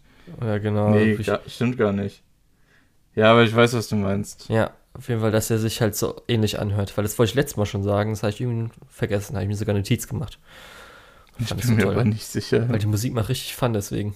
Die ist halt einfach mega Ja. gut. Also generell musikalisch ist es halt auch echt gut. Wie gesagt, auch OP und ED sind echt gut. Das Ja. OP mit dem äh, äh, Schreien immer, das ist Ja. sehr cool. Das ID ist ja auch von Hololive, weißt du noch, ne? Ist es? Subaru, Ja, Aqua noch und cooler. was Shion? Ich weiß nicht mehr, wer der f- wer die dritte Person war. Noch cooler. Hm, Ja. ich glaube, Nene war es. Egal. Nächste, The Case Study of Vanitas. Bist du da schon durch? Oder Ja, ich habe es auf Deutsch geguckt. deswegen frage ich. Ähm, deswegen hat es zwei Wochen länger gedauert bei mir. Aber ja, ich bin da auch schon tatsächlich durch. Okay. Das ist so ein Anime. Den will ich eher bezeichnen als vollkommen solide. Mm, Ich würde den bezeichnen als, das ist das typische Ding, was in Deutschland lizenziert wird. Findest du? Ich muss halt sagen, dass halt zumindest produktionsmäßig ist er halt solide bis überdurchschnittlich. Er ist halt Geschichte, also von der Geschichte her hat er auf jeden Fall ein paar gute Sachen. Wenn du halt Vampire magst, wird es wahrscheinlich nochmal noch mal besser. Und die Charaktere funktionieren auch ganz gut. Und ich glaube auch zumindest, dass dann der Autor im Hintergrund, oder ich glaube, es ist eine Autorin, ähm, auch weiß, wo sie mit der Geschichte hin will. Hm. Ja, und ich kann da jetzt nicht großartig was aussetzen. Das ist halt so das Ding. Ich weiß nicht, halt, ich fand den, ich fand den halt sehr durchschnittlich. Bis kurz vor Ende. Und dann ist es im Prinzip einfach abgeschnitten und ja, freut euch auf die Second Cure. Mhm. Ähm, Für mich ist das, Ja. was ich gerne als Baseline hätte. Das ist so das Ding. Baseline ist ein gutes, äh, ist ein guter Punkt. Ja. Weil für mich ist das, ich habe das jetzt mal auf 5 von 10 gesetzt. Das trifft für mich so die ähm, Nummer wie auch, ah, wie hieß es denn? Äh, Ma Magisches Labyrinth, Labyrinth of Magic oder so mit, Ach, mit. Silbart und so. Ja, ja. Magie, genau. Ähm, das trifft halt ungefähr so das Niveau und das ist halt so für mich die Baseline. Was schlechter ist als das, ist halt unterdurchschnittlich. Was besser ist als das, ist halt überdurchschnittlich. Ja. Ja, bei und mir wie als gesagt, das, so in, in dieselbe Kerbe schlägt halt einfach Vanitas. ja, Ja. f- Für mich ist das halt theoretisch, äh, was ich gerne als 5 von 10 hätte. Aber so ach, kann ich das, glaube ich, nicht so ganz erwarten. Darum ist es für mich eher so noch ein bisschen Ticken besser für eine 6 von 10, aber ja, darum kann man, glaube ich, auch nicht viel aussetzen. So, ich weiß auch nicht, was man da groß bereden soll. Das glaube ich, was ich so gesagt hat. Das ist so ein Ding. Ja. Ich, ich glaube, das muss man gar nicht groß bereden. Ja. Ich glaube, das ist wirklich sowas. Ähm, das ist nichts, was man aktiv sich irgendwie raussucht, wo man sich Ewigkeiten drauf freut und dann denkt, so, jetzt aber, sondern das ist halt was, was man einfach mal anschmeißt Ja. und dann wird man davon ganz gut unterhalten. Richtig. Äh, aber es ist jetzt auch nichts, wo man jetzt in acht äh, Wochen oder so nochmal da sitzt und denkt, ha, also dieses Vanitas, das war echt schon voll cool Ja. und dieses eine Thema, was sie da behandelt haben, echt krass. Also, Ich glaube, es Wow. sagt sehr viel darüber Ja. aus, dass es halt Serie ist, die du dir im deutschen Dub angeguckt hast. So. ja, genau. Das ist ja auch der Grund, warum ich es mir im deutschen Dub angeguckt habe. Weil ich gedacht habe, das ist halt, es geht halt in genau die Strömung und da muss ich es mir nicht im O-Ton angucken. Ja. Da ist es mir halt so anstrengend, das im O-Ton anzugucken. Aber hat sich zumindest Ja. das bestätigt, was ich glaube ich damals, weil du hast es ja dann nach mir angeschaut, nachdem Mhm. wir das besprochen hatten, weil ich es so gesagt hatte. Aber ich glaube, Ja. ein bisschen auf die Erotik bin ich auch noch eingegangen. Mit natürlich dem Auf das, was du halt gesagt hast, habe ich Ja. dann halt gedacht, okay, das ist was, das guckt man sich im O-Ton an. Und ich bin zufrieden, also ich ärgere mich nicht, dass ich das Ja. geguckt habe oder so. Es gab sogar hin und wieder mal so eine ne Folge, wo ich mich vorher drauf gefreut habe. Mhm. Ähm, also im Großen und Ganzen war das Okay. ganz gut. Weil dann fühle ich mich nicht so schlecht, dass du wegen mir auch Tokyo Revengers ein bisschen weitergeguckt hattest. ja, habe ich dann aber ganz schnell wieder gelassen. Okay. Gut, dann kommen wir zu Girlfriend Girlfriend, beziehungsweise Kanojo mo Kanojo. Da hattest, hattest du das damals auch angefangen oder hattest du es erst Ja, ich hatte es dann tatsächlich- Ich hatte es am Anfang nicht angefangen, nach der Folge mit dir habe ich es angefangen. Und ich habe dann, glaube ich, nach sieben Folgen habe ich gedacht, ja, nee, okay, das reicht mir dann jetzt auch. Ja, das ist halt immer so, je nachdem auf P Personen, wie halt der Humor funktioniert und so weiter. Konntest aber Mhm. zumindest nachvollziehen, wieso ich Saki einfach als, äh, also ihre Seiyu, die Performance, wieso ich sie so gut fand. Saki war die ähm, Rothaarige. ursprüngliche Freundin, ne? Genau. Ja. Ja, kann ich durchaus nachvollziehen. Mega. Bis zum Ende hin fand ich Ähm, sie einfach großartig. Nur für mich ist es halt richtig bergab gegangen mit Rika. Äh, weil das ist so ein bisschen Ab wann hattest du aufgehört? Welche Episode? acht. Okay, ich glaube, das ist genau die nächste Episode, wo dann ein bisschen die Kehrtwende kommt. Weil da war ich am Mhm. Schluss auch überrascht. Okay. Kann ich dir aber, können wir gleich besprechen. Du kannst erstmal dein sagen, Okay. was du möchtest. Ja, mein, mein Point of View ist halt einfach, ähm, diese, es ist halt sehr interessant, was diesen sehr prüden Charakter in, in Nao- Naoya, äh, der dazu halt auch noch super naiv ist, was für mich schon irgendwie so ein bisschen, ja, ob das wirklich so spannend ist, hm, weiß ich nicht. Ähm, aber auf jeden Fall, den hast du äh, und der fängt dann an, gleichzeitig mehrere Mädels zu daten. Dass das natürlich nicht so unbedingt in dem Charakterprofil von ihm dann drin ist, ähm, ja, ergibt sich ja von selbst so ein bisschen. Äh, und dadurch haben dann halt die Mädels in den ganzen Comedy-Szenen immer so ein bisschen die Initiative. Ähm, da Nagisa äh, auch eher ein zurückhaltendes Mädel ist, hat man halt so in den ersten vier bis fünf Episoden oder sogar sechs äh, sehr oft die Initiative von Saki ausgehend, weil sie sich irgendwie was falsch interpretiert oder selbst irgendwie auf eine Idee kommt oder so. Äh, und ja, das ist dann halt so ein bisschen Comedy-Drama. Äh, und wenn dann Rika, was ich ja gesa schon gesagt habe, die so ein bisschen Zundere ist, dazu kommt, war das für mich halt so, boah, ja, okay, ich weiß nicht, eher nicht, ne? Mhm. Eher so, es ist halt dann eher so ein bisschen in die Richtung gegangen, ja, es ist halt langweilig. Ähm, Naoya reagiert immer gleich auf egal was, immer so mit beiden Händen nach vorne, nein, nein, nein, nein, nein, nein. Ähm, ja. Und äh, Saki und Nagisa sind eigentlich dann auch immer so äh, auf der einen Seite total protective über diese Beziehung, auf der anderen Seite äh, aber auch so naiv und so, nein, nein, lieber nicht. Äh, aber wenn Naoya will, dann, dann, äh, und was dann halt wieder genau dieselbe Reaktion von Naoya provoziert. Das ist so ein bisschen der Comedy-Kreis von der Show und das ist so ein bisschen das, was mich dann letztendlich verloren hat. Okay. Ja, ich muss auch sagen, ich habe jetzt, äh, kommen wir später drauf, Idaten und Kageki Shoujo ähm, danach geholt, nachdem ich so größtenteils mit, Mhm. glaube ich, den Rest der Season vorbei ist. Und komme auch noch dazu, sonst, wenn ich nur den Rest geschaut hätte, wäre jetzt Girlfriend, Girlfriend mein Anime of the Season gewesen. Ich fand Echt? ihn richtig gut und ich fand es echt schade, dass er so eine Produktion bekommen hat, weil für ein Comedy-Anime wäre halt noch geil gewesen, wenn er auch noch eine schöne visuelle Comedy gehabt hätte, weil das ja hier von dem gleichen Studio, was glaube ich, Disco Productions hat Season 2 von äh, den Quintuplets gemacht, oder? Das war doch das. Weil das halt oft auch echt sich es bewegt. Ich guck kurz nach, du erzählst kurz. Es war halt echt wenig, dass sich krass bewegt hatte oder so. Manchmal gab es auch echt so ein paar Szenen, die halt nicht gut aussahen. Und das fand ich halt einfach ein bisschen schade. Es wurde halt dann hart gecarried von äh, den Performances der äh, Voice Actor, Mhm. die dann auch speziell zum Ende hinkamen. Und ähm, Das- für mich ist halt der Das Humor Studio hat nur die erste Staffel von äh, Quintuplets gemacht. auch noch die erste Staffel, die war noch schlechter. Nee, nur die erste Staffel. Ja, ich meine ja, das, ich dachte die zweite Staffel, die so. ja besser war als Ah, die die haben erste. auch, ah, die haben auch Adachi und Shimamura gemacht. Ja, muss aber zumindest sagen, das ist eher schon auf der Qualität von der ersten Quintuplets-Staffel leider gewesen.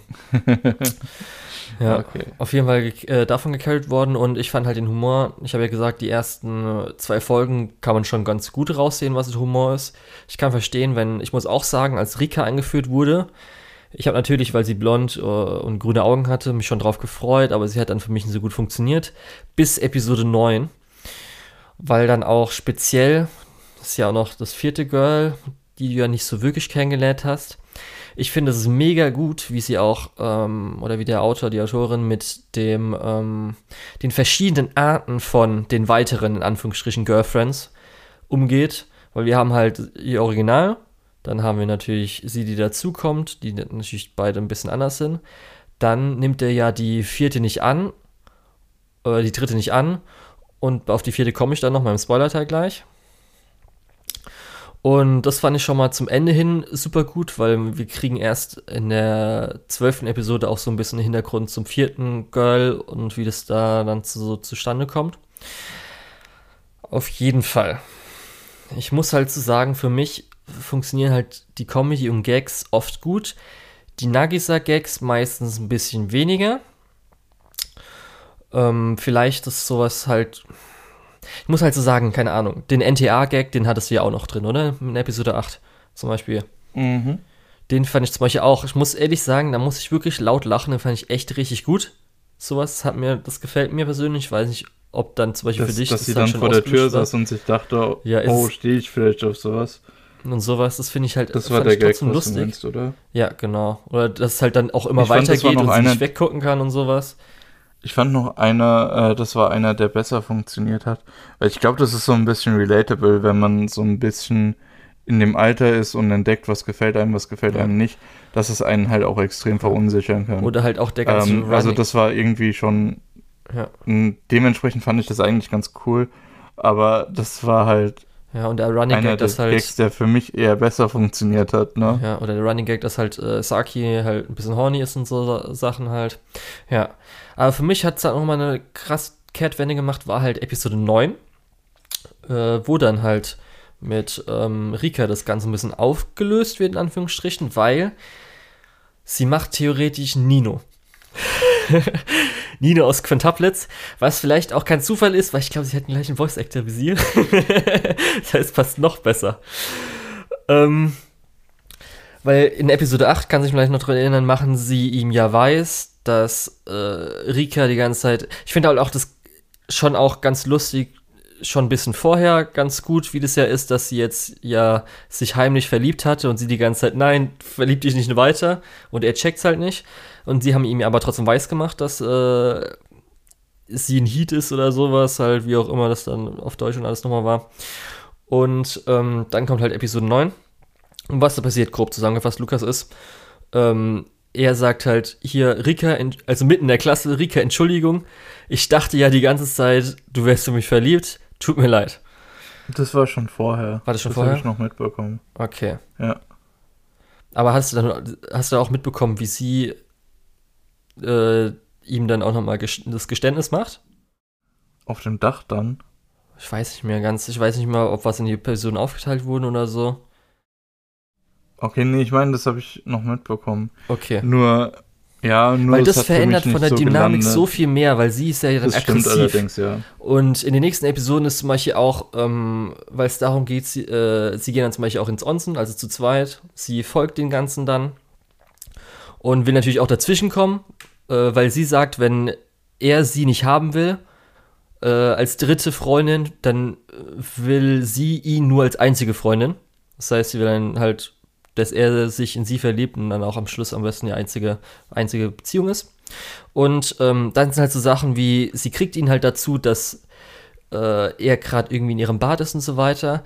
Aber er möchte gerade irgendwas richtigstellen mit Nagisa und ist halt richtig ähm, emotional dabei und so weiter. Dann sagt sie, okay, ich lasse los, aber gib mir fünf Minuten, dass sie uns kennenlernen. Und wir haben dann halt, sie hat halt die Zeit dafür nur genutzt, wie man halt normal macht in einer Beziehung. So ein bisschen, um halt sich gegenseitig kennenzulernen. Das fand ich so super. Und es ist halt dieses Aggressive, was halt auch Nino in Quintuplets hat, nach dem kleiner Spoiler für Quintuplets, was passiert. Äh, sie auch einfach der Hauptperson da die Liebe gesteht und danach halt mega aggressiv ist und sagt, hier, ich will jetzt äh, Freund sein. Und darum ist halt sie für mich ähm, von dem eher so mehr, wenn sie dabei ist, habe ich eigentlich eher nicht so Lust drauf zu. Auf dem gleichen Niveau wie Saki. Und dann die vierte Freundin, das ist ja die Freundin von Saki. Sie will halt Saki helfen, weil sie da mitbekommt, dass sie in einer Dreiecksbeziehung ist Und das ist halt so geil. Sie konfrontiert ihn halt im Bad und zwar sagt sie zum Beispiel, äh, sagt halt alles mit äh, so realistisch hier, das ist äh, in Japan verboten. Was machst du mit zwei Hausfrauen? Kannst du sie überhaupt ernähren? Bla bla bla. Halt so richtig realistisch, wenn man eine Dreiecksbeziehung führen wollte, hast du dir darüber nochmal Gedanken gemacht. Er natürlich so, ah, gute Ansatzpunkte. Kannst du mir nochmal kurz sagen? Danke, dass du mir hilfst, so ungefähr. Und da stellt sich nämlich am Schluss heraus, sie ist nämlich auch seit der Mittelschule in ihn verliebt, aber weil sie natürlich, oder weil er natürlich mit Saki zusammen ist, kann sie das ja nicht machen. Und dadurch aber, dass er jetzt eine Dreiecksbeziehung äh, hat, versucht sie jetzt diese Dreiecksbeziehung ähm, aufzuspalten oder zu zeigen, dass sie halt schlecht ist, weil sonst hätte sie ja auch die ganze Zeit äh, mit ihm zusammen sein können, bis er so eine Dreiecksbeziehung machen können, beziehungsweise das hört sich dann so an, als ob sie auch eine Chance hätte. So ein bisschen, dass sie sich auch selbst irgendwo validiert, ne? Richtig. Und das fand ich einfach super toll, dass es in diesen vier Mädchen und dieses, dass nicht einfach nur gemacht wird, dass sie jetzt sofort ein Harem ist und er sammelt irgendwie alle vier Episoden eine neue, neue Frau. Das kommt erst mit den 100 Girlfriends, wenn es irgendwann mal adaptiert wird. und dass es so verschieden ist. Und das in einem Comedy oder in so einer Comedy fand ich einfach mega gut. Das hat mir richtig gut gefallen. Und halt die Gags auch ich weiß nicht, ich fand den Ansatz von der Show halt sehr interessant. Äh, was heißt sehr interessant? Ich fand das in, den Ansatz der Show erstmal so meh.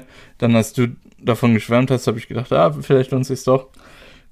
Und für mich ist es halt einfach so die Comedy, die ist nicht so meins und das ja. holt mich dann raus und dann ist ja auch vollkommen äh, ist okay. ist halt auch für mich nicht mehr interessant. Ja, Comedy ist halt sehr subjektiv. Entsprechend äh, einfach kann ich halt aber auch nicht Spaß sagen, dass, dass ich das, äh, dass sich das niemand anschauen soll, weil es Schund ist. ja, finde ich auch komisch, wie die Leute ja auch immer, man sagt ja immer gerne Trash, aber ich finde es noch nicht mal Trash. Ich finde es halt einfach ähm, eine gute Comedy, die halt so einen bestimmten Aspekt halt hat, aber den auch super gut ausführt. Trash finde ich halt es echt halt einfach, so ein dass es schlecht ist, weil das finde ich so, das finde ich halt durchdacht. Auch mhm. wenn man vielleicht den einen oder anderen halt so ein nicht das, findet, aber das Konzept, was passiert, wenn jemand, der eigentlich sehr prüde ist, äh, auf einmal in so einer äh, Art Beziehung ist. Und ja, das an sich ist es ja ein interessantes Konzept, was man auch durchaus mal sich anschauen ja. kann über äh, so eine Serie. Ja, darum für mich ist wirklich auch eine der besten Anime dieses Jahres, muss ich ehrlich sagen. Es ist eine Comedy, die mir seit langem richtig Spaß gemacht oh hat. Ja. So weit würde ich aber nicht gehen. Also für mich ist es leider so. Okay. Was heißt leider? Ja, schön, vielleicht liegt es auch daran, dass halt andere Sachen so schlecht sind. Wer weiß? Aber ich habe auf jeden oh, Fall richtig okay. viel Spaß dran gehabt. Und es wäre mal ein Anime of the Season gewesen, muss ich nochmal gucken jetzt mit den anderen weißt du, Sachen. Das sagt jemand, der sich nicht mal Dragon Maid angeschaut hat. Ähm, als ich vorhin die Themen sortiert habe, lustigerweise, ohne das so richtig mitzubekommen, habe ich ähm, Pirate Princess direkt nach äh, Girlfriend Girlfriend geschoben was interessant ist, weil es ist im Prinzip so, als würde die Pirate Princess ganz viele Boyfriends ansammeln. Oh, okay. Reverse Haare. ja, nee. Ist, äh, ist nicht so ganz so, aber ähm, das fühlt sich an wie eine. Ähm, ähm, also Fena Pirate Princess fühlt sich so ein bisschen an wie eine Fanfiction von 2010, geschrieben von einer Elfjährigen. Okay. Die sich gedacht hat, wäre es nicht ganz cool, äh, surrounded zu sein bei Hot Ninja Boyfriends. Also wahrscheinlich ähm, ein bisschen schlechteres äh, Prinzessin Yuna. Hast du hm, nicht gesehen, kann ich oder? nicht sagen, ich habe Prinzessin Yuna nicht okay. gesehen. Weil nee, also ich habe äh, ich hab Pirate Princess angefangen, weil ich äh, tatsächlich ein paar Szenen davon gesehen habe und gedacht habe, oh, das ist ja aber richtig nice animiert. Ähm, letztendlich ist es aber so ein bisschen, ich glaube, ich habe sechs Folgen geguckt und dann gedacht, nee, ähm, okay. Und zwar ist mein, mein großes Problem hier halt einfach echt die Story. Ähm, die äh, Fena, also die, die Hauptfigur, wird äh, gefühlt alle zwei Episoden gecaptured, äh, gefangen genommen. Und dann kommen ihre, äh, dann kommt diese Ninja-Crew und holt sie halt wieder raus. Ähm, und das waren dann, das war dann so der Arc über zwei Episoden. Mhm. Also, mhm.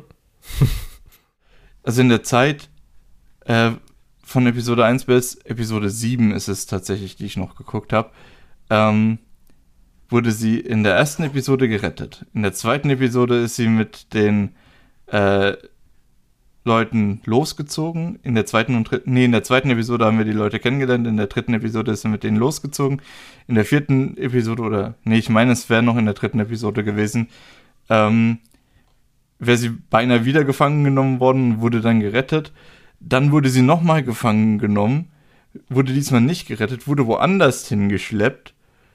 Ähm, dann von jemand anderem in Anführungszeichen gerettet, der gemeint hat, die Ninja-Boyfriends hätten die äh, entführt. Und dann kommen aber natürlich die Ninja-Boyfriends und äh, retten sie wieder. Im Endeffekt, das ist so ein bisschen, äh, ja, wie sagt man, sie ist halt immer so das Damsel in Distress.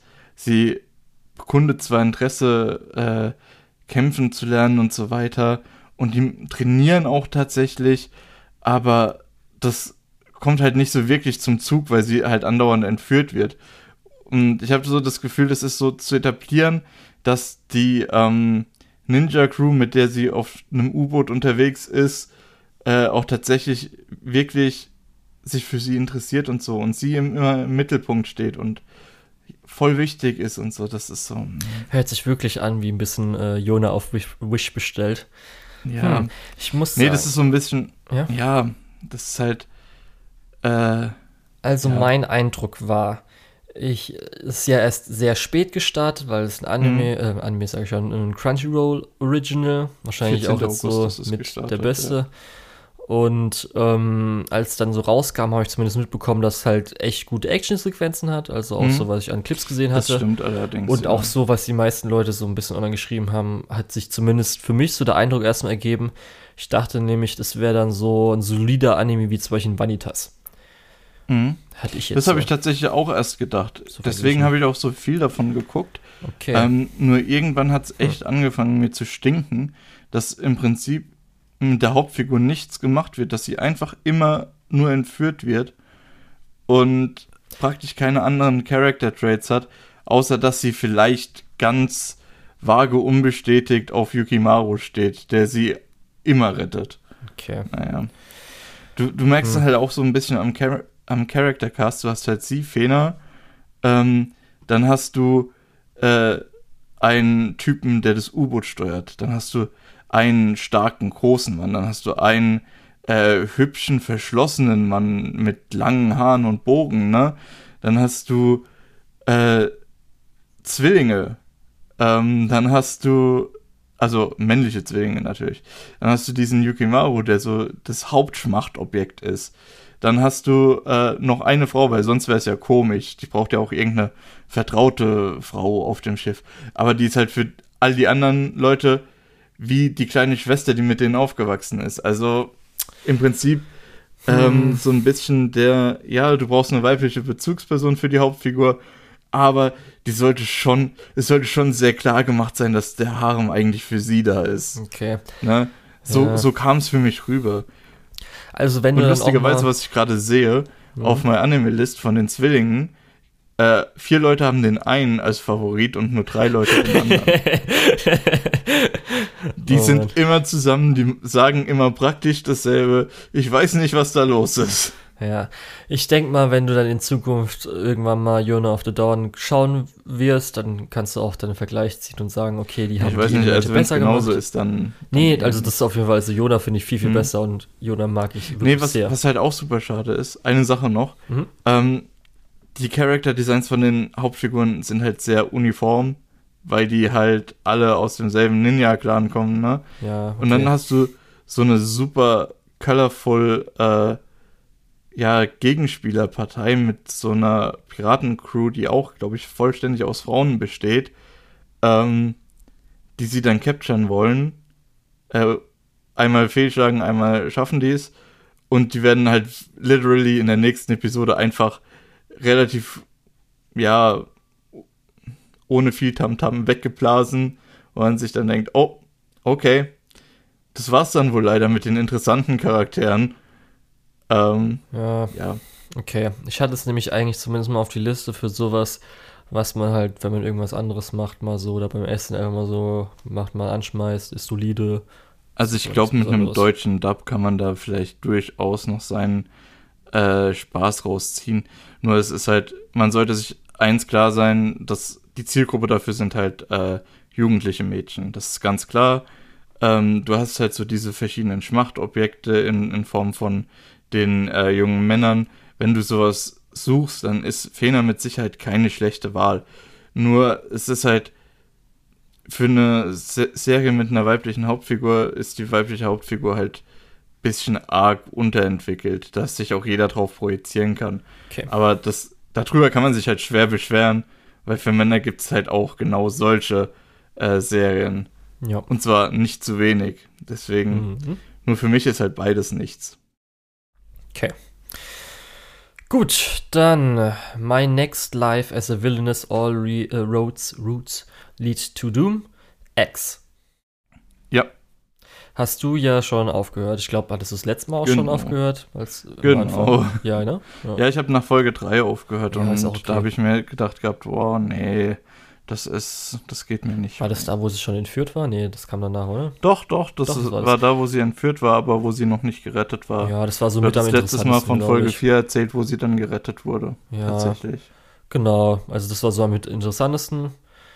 Mhm, Warte, das war schon das Interessanteste. Okay, ja, das Highlight war halt wirklich, dass dann, glaube ich, Ende Episode 4, als sie nach Hause kommt, fetter Spoiler, ist mir jetzt egal, dass Giorgio oder wie auch immer ausgesprochen wird, du weißt, wie ich meine, Blonden, dass der sie vor aller Mannschaft küsst. Er ist ja auch der Verlobte.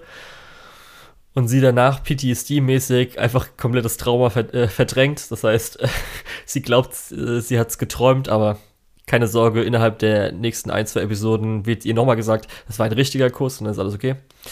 Ja, aber der Rest, gerade auch das, äh, am Schluss, irgendwie das letzte Ding ist so ein bisschen, ja, weird und auch so, ein paar Charaktere sind halt nett. Und ich finde auch zumindest die eine Folge ist ganz okay, aber so ist halt echt langweilig. Also das ist sehr oft einfach mega langweilig. Gerade auch, weil ein paar Charaktere zum Beispiel Keith, also der kleine Bruder, ist halt so Damsel in Distress im letzten Arc und der ist halt so langweilig. Das interessiert auch keinen. Darum. Also ich muss sagen, dass zumindest Katharina hat einen besseren Anime verdient. Von mir aus können sie Jordo können sie mitnehmen. Maria können sie mitnehmen. Sophia könnten sie vielleicht auch mitnehmen. Mary ist okay, brauche ich jetzt nicht. Und Ellen ist jetzt eigentlich auch nur Goody Two-Shoes, brauche ich auch nicht. Darum. Es wird ja ein Film, wurde ein Film angekündigt und vielleicht ein Film so auf 90 Minuten könnte ein bisschen besser funktionieren, wenn halt nicht so viele Längen drin sind. Ja. Ich finde das so schade, weil ich mochte eigentlich die erste Staffel. Ja. Aber am Ende von der ersten Staffel gedacht, oh, eine zweite Staffel wurde angekündigt. Ich weiß nicht, ob das so eine gute Idee ist. Zum und in der zweiten Staffel habe ich mir dann gedacht, okay, es ist halt genau das, was ich befürchtet hatte. Ja, das ist halt einfach. Zum Beispiel die eine Folge, gibt es so eine Folge, wo sie am See sind, zum Haus oder sowas. Die ganze Folge ist so langweilig.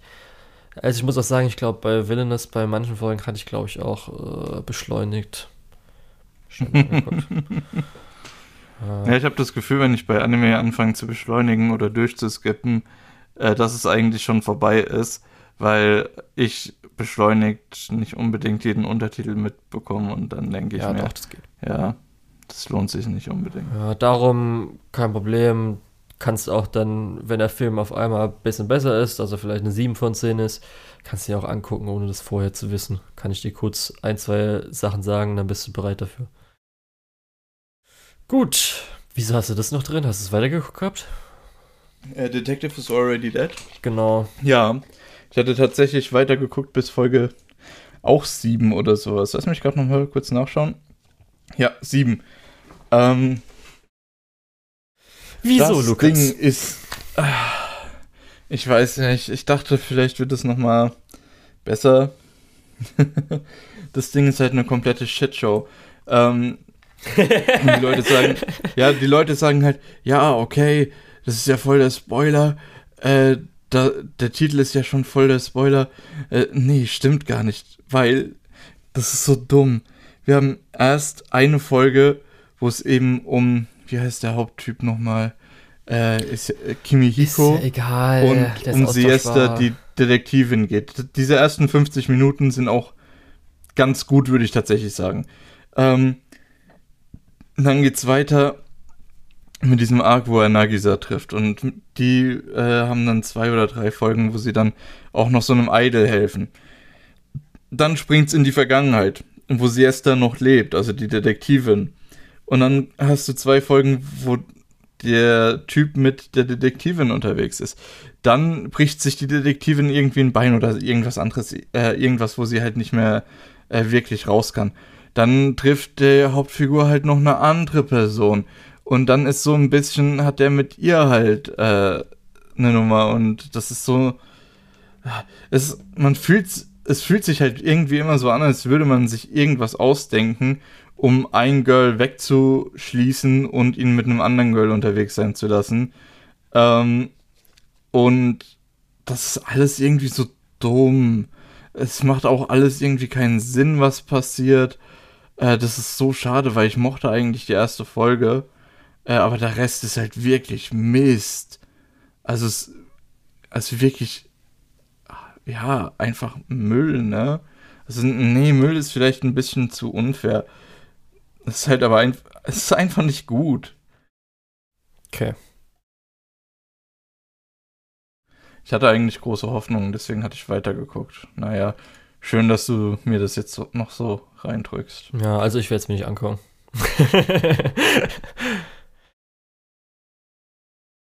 ja, gut, gehen wir weiter zu That Time I Got Reincarnated as a Slime.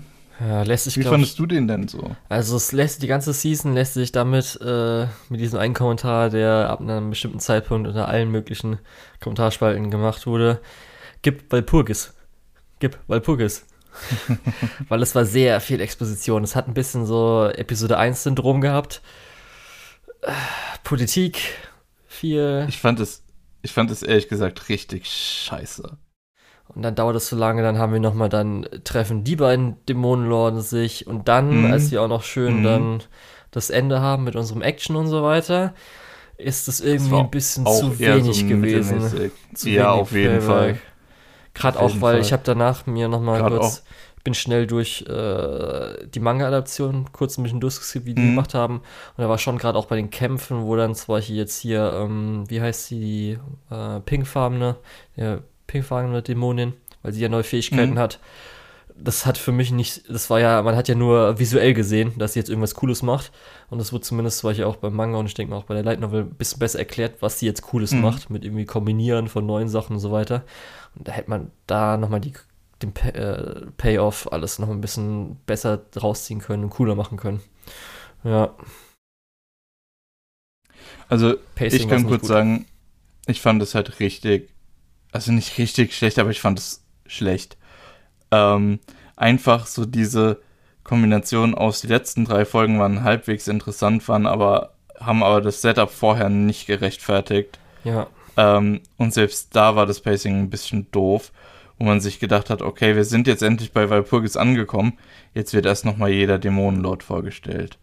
Und wegen ein klein bisschen neuer Informationen, die man so nebenbei mitbekommen hat, wird am Ende der zwölften Episode nochmal jeder Dämonenlord vorgestellt. Wo ich mir auch gedacht habe, Leute. Ja, das hätte man so, so viel petting. besser komprimieren können. Vor allem, wenn man bedenkt, dass vorher neun Episoden nur Exposition waren. Ja. Und auch dieses, auch dieses äh, äh, Argument, Politik und so, äh, zieht meiner Meinung nach gar nicht, weil ähm, die Politik, die drin war, ist im Prinzip, jemand sagt, hey, ich möchte nicht mit dir zusammenarbeiten wegen Problem. Der andere sagt, ah, okay, ich sehe, das Problem haben wir aber schon gelöst. Dann erzählt die andere Person was, was wir schon wissen. Und dann sagt die erste Person, ah, okay, na dann. Und setzt sich wieder hin. Äh, und ich habe das Gefühl, die ersten sieben Episoden waren halt so. äh, oder die ersten acht oder ja, neun Episoden. Auch, es wurden sogar. ja auch ein, zweimal Sachen so wiederholt. Scheiß langweilig, weil alles wiederholt wurde, genau. Ja, das wollen sie, das denkt, ey, Leute. So, so dieses, also wir würden schon gern mit dir zusammenarbeiten, aber äh, es gibt ja noch gar keine Handelsstraße. Und dann steht jemand anders auf und sagt, oh, die Handelsstraße ist aber schon bis äh, 200 Meter vor deinem Dorf. da können wir noch schnell ein paar äh, bisschen die, den Boden verdichten. Ja. Äh, ja, oh Gott, ey. Dann fang doch. Ah. Und das ist halt was, was sich so, ja komplett das durchs ist kein, Das ist halt auch durchzieht. keine Politik, das ist so ein bisschen, die Leute sind zu blöd, irgendwie ihre eigenen Sachen auf, auf dem Schirm zu haben und dann, ah, okay, das Problem habt ihr ja schon für uns gelöst. Komisch, dass wir das noch gar nicht mitbekommen Mhm. haben. Das ist halt komplett, äh, zieht, zieht sich das Ganze durch Slime halt durch, weil am Ende der ersten Staffel, also Episode irgendwann ab 18 oder sowas, hat sich ja auch ein Mhm. bisschen irgendwie gezogen, war komisch. Letzt, also Season 2, Part 1, war ja auch diese Ja. Episode 4, die komplett unnötig war, die nichts Mhm. vorangebracht hat, die man einfach wirklich hätte streichen können. Ja, dann gab es später ja auch noch eine Episode, die wirklich komplett unnötig war, wo wirklich nur nochmal wiederholt wurde, was wir alle schon wussten. Mhm. Und, Und- das hat sich jetzt halt hier, diesmal war es halt der Großteil und nicht nur ein, zwei Episoden. Ja. Und ich muss sagen, dass halt echt, Slime ist ja eins der größten Franchises in Japan.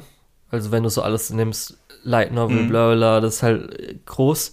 Und dafür ist der Anime für mich wirklich einfach nur so, wie nennt sich, äh, das mindeste Produkt, was man so hätte abgeben können ungefähr. Also wie gesagt, äh, Staffel 2, Part 2 war einfach schlecht. Ja, darum. Ich mag Slime, ich, ich mag, äh, ich mochte die erste Staffel, ich mochte die zweite Staffel, den ersten Teil. Ich mochte die Slime Diaries sogar teilweise Ja, das war wirklich, als also die, Staffeln. Diaries, das war ja auch noch schlimmer, dass natürlich die Ähm, Diaries dazwischen waren, was ja das so das beste Slime war. Ja, das stimmt. Also die Diaries waren richtig cool. Und dann kommt hier jetzt Staffel 2, Part 2 ru- um die Ecke. Und ich denke mir, ja, ich weiß nicht, ob ich es weiter gucken will. Obwohl ich halt wirklich schon ähm, 36 Episoden Slime gut fand. Also unterhaltsam fand. Ja. Plus nochmal 12 Episoden Spin-off, die ich sogar ziemlich gut fand. Und das dann wirklich ein Part von diesem ganzen Konstrukt, das so einreißt. Und ich habe jetzt auch schon Leute gehört, die sagen, ja, du darfst es ja nicht unbedingt mit dem Vorher vergleichen. Das Vorher war ja alles äh, richtig, richtig gut. Wo ich sage, nee, das Vorher war gut, aber nicht äh, perfekt.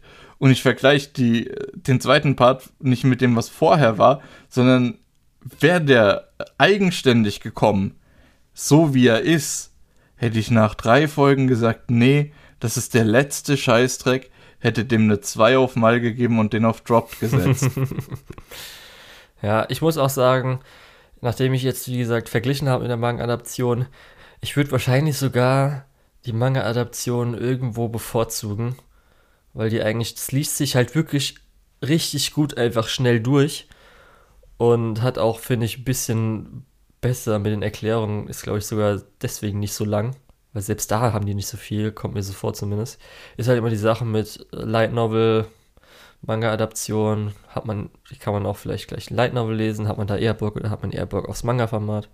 Aber die sind, glaube ich, jetzt auch nicht so weit. Ich glaube, Manga-Adaption ist nur so weit wie jetzt der Anime, darum lohnt sich dann da auch nicht. Naja, fand ich ein bisschen schade, dass es nicht so gut war. ja. Uramichi und Nissan. Hast du Ach, abgebrochen? du, Hast du komplett willst schon geguckt? weitergehen? Ja. Ich habe Uramichi und Nissan fertig geguckt. Hm. Das, also, ich hatte am Anfang, wie du ja auch schon befürchtet hattest, äh, die Befürchtung, dass die Gags sich abnutzen. Aber es war tatsächlich nicht so. Ich war ein bisschen erstaunt, weil äh, zum einen äh, werden immer wieder Charaktere neu eingeführt, die dann eben so eine kleinere Rolle nur haben.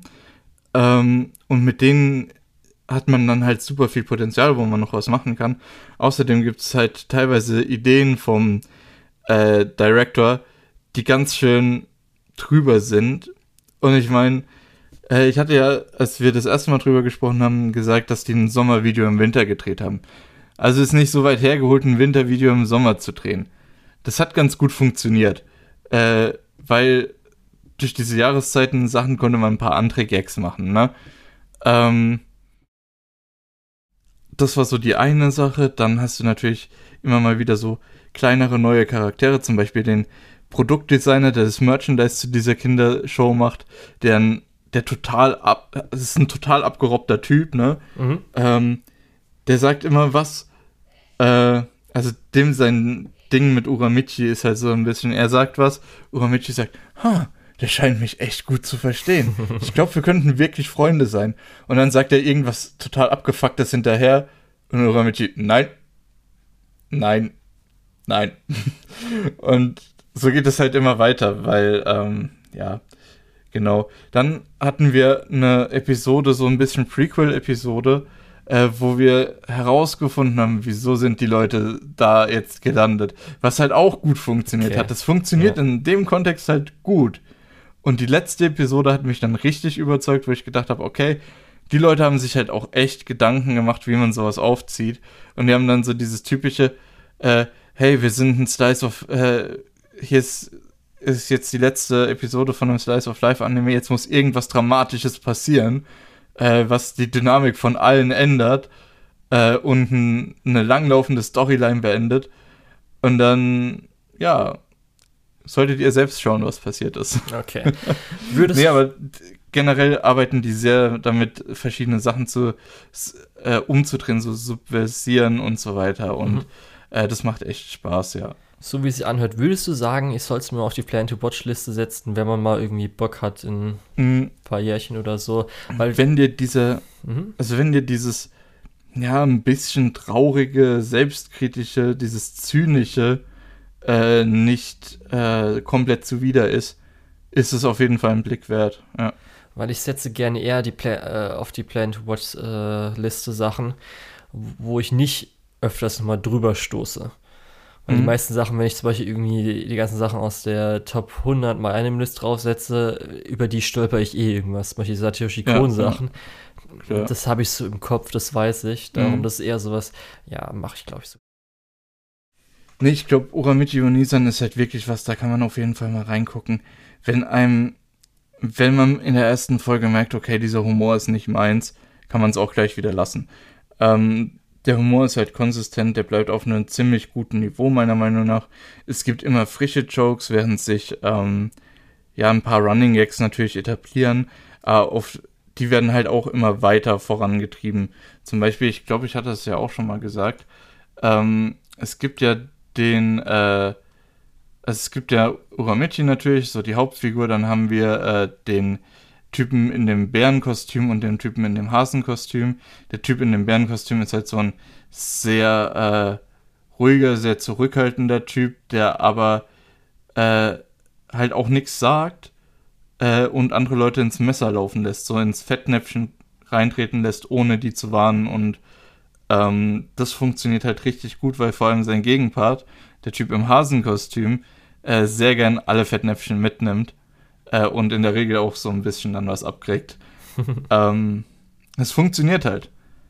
Äh, jetzt mal, wie gesagt, ganz abgesehen von den Charakteren, die dann noch danach aufbauen, die noch äh, eher kleinere Charaktere sind und so. Ja. Okay. Gut, habe ich mir draufgesetzt. Mal gucken. Wie gesagt, schön, schöner, netter Anime, wenn man diesen zynischen Humor mag. Ansonsten, ja. Dann. Und äh, du hast noch Magia Record geguckt, ne? Willst du nicht komplett sagen? Lukas. Ja, nee, ich will es nicht komplett sagen. Dann sag ich's. Ähm, Magia Record. Ich will aber sagen. Was? Ja? Ich will aber sagen, dass nachdem du mir das empfohlen hast, dass ich dann gedacht habe, okay, sollte ich vielleicht doch die erste Staffel fertig gucken und dann in die zweite Staffel einsteigen. Und dann habe ich gemerkt, dass die erste Staffel mich komplett langweilt. Ja. Und habe gedacht, nee, dann lohnt sich's auch nicht. Ja, guck dir einfach die nur die erste Szenen Folge wird mir ja Julian noch berichten. Guck dir nur die erste Folge der zweiten Staffel an, da kannst du mit was anfangen. Das war ja die, wo ich gesagt habe, wo wir das Original mhm. Madoka Trio, beziehungsweise, ja, okay, die, im Moment sind ja auch nur ein Trio. Äh, das kannst du dir geben. Ich kann dir gerne, wenn du es nicht anguckst, kann ich dir die äh, Sakuga Cuts schicken, weil die sind richtig geil. Die sind mhm. wirklich richtig hammer, die kann ich dir gerne schicken. Sehr ja, gut, mach das. Dann Genau. Also, ich werde jetzt reden über Magia Record, Puella Magi, Madoka Magica, Side Story Season 2, The Eve of Awakening, weil, das hat man auch schon vorher gehört, weil ich habe ja auch zwischendrin, ich weiß nicht, ich glaube, am Anfang der Season hatte ich auch gesagt, ich wusste gar nicht mehr, dass noch eine zweite Staffel kommt. Ich dachte nämlich, die wäre angekündigt worden und dann ist nichts mehr passiert und ich dachte, die wäre irgendwie äh, entkündigt worden, also dass, sie, dass keine mehr kommt. Lag aber nur daran, das Schaf natürlich wieder Produktionsprobleme hat. Weshalb auch schon von vornherein gesagt wurde, dass acht Episoden kommen für die zweite Staffel und dann nochmal acht Episoden in der übernächsten Season. Also jetzt in der Winterseason, glaube ich, müsste kommen.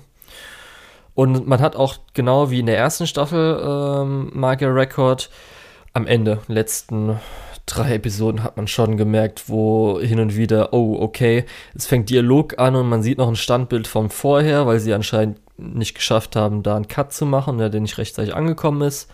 Oder ganz weirde Bewegungen, die nicht so ganz natürlich wirkt. Da konnte anscheinend der Animation Director nicht mehr drüber gehen und so. Hat sich zumindest die letzten zwei Episoden noch ein bisschen gefasst. Also ich glaube wirklich die drittletzte, viertletzte, die war ganz schlimm. Da hat man es hart gemerkt. Aber so, ja. Genau. Und ähm, das, was auch im Vorfeld bekannt war, das ein bisschen abweicht von der In-Story, die ich ja eh nicht kenne. Zumindest, dass ihre, wie heißt sie nochmal, ihre Freundin, die schwarzhaarige, die man in der ersten Staffel gesehen hatte, eine größere Rolle spielt. Und das war ganz cool. Meinst du, ich könnte dir das beantworten? Hast Ich weiß nicht, ob das eine offene Frage war oder für mich gefragt hast.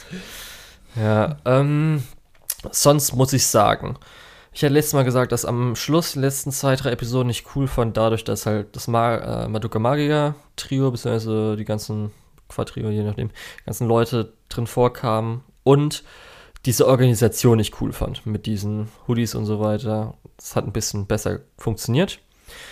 Ähm, das hat jetzt auch in der neuen Staffel besser funktioniert. Es wird halt dann auch viel dazu genutzt, dass wir jetzt wieder unsere Hauptfigur äh, wiederfinden. Haben wir dann halt die anderen bisschen Charaktere gehabt. Das Problem an dem Ganzen ist, weshalb ich dir auch nicht empfehlen würde, dass du weiter anschaust, ist, dass äh, die meisten Charaktere dich nicht so interessieren werden. Das heißt auch ihre Entwicklung, ihre Probleme und so weiter, die da behandelt werden, ist halt nicht so toll, wird dich nicht interessieren. Es ist so ein bisschen wie ähm, wahrscheinlich, also ich fühle es ja auch so ein bisschen die Fake Grand Order. Ähm, zum Beispiel jetzt Babylonia oder sowas, die Charakterinteraktion zum Beispiel zwischen den Servants und so weiter interessiert dich ja auch nicht so krass. Würde ich jetzt sagen, oder? Ja, schon. Darum, das ist das gleiche da, nur dass es halt Mädchen sind, die ein bisschen Probleme haben und die jetzt nicht interessant sind wie irgendwelche Super, äh, Superhelden, sage ich schon, wie irgendwelche Helden der Geschichte. Manche Sachen sind halt ganz gut. Auch ganz toll, dass dann in der zweiten Hälfte, weil in der ersten Episode habe ich ja gesagt, sind die Original Madoka Magica Charaktere dabei, die stoßen dann auch zu unseren neuen Helden dazu und haben da ein bisschen was damit zu tun. Aber für mich war so das, das Geheimnis, das große Ding, was da passiert, ist halt erst auf die nächsten acht Episoden verschoben worden. Das ist der Cliffhanger am Schluss. Und das Größte sind halt einfach die Action-Szenen. Da habe ich ja gesagt, zum Beispiel, ich habe nochmal geguckt, das war hier zum Beispiel die Action-Cuts, die sofort einmal auffallen. Die Sakura-Cuts sind halt von Hir äh, Hiroto Nagata. Die werde ich dir auf jeden Fall noch schicken. Beim ersten Schauen, bei manchen von denen ist schon so, oh, okay, das ist zu schnell.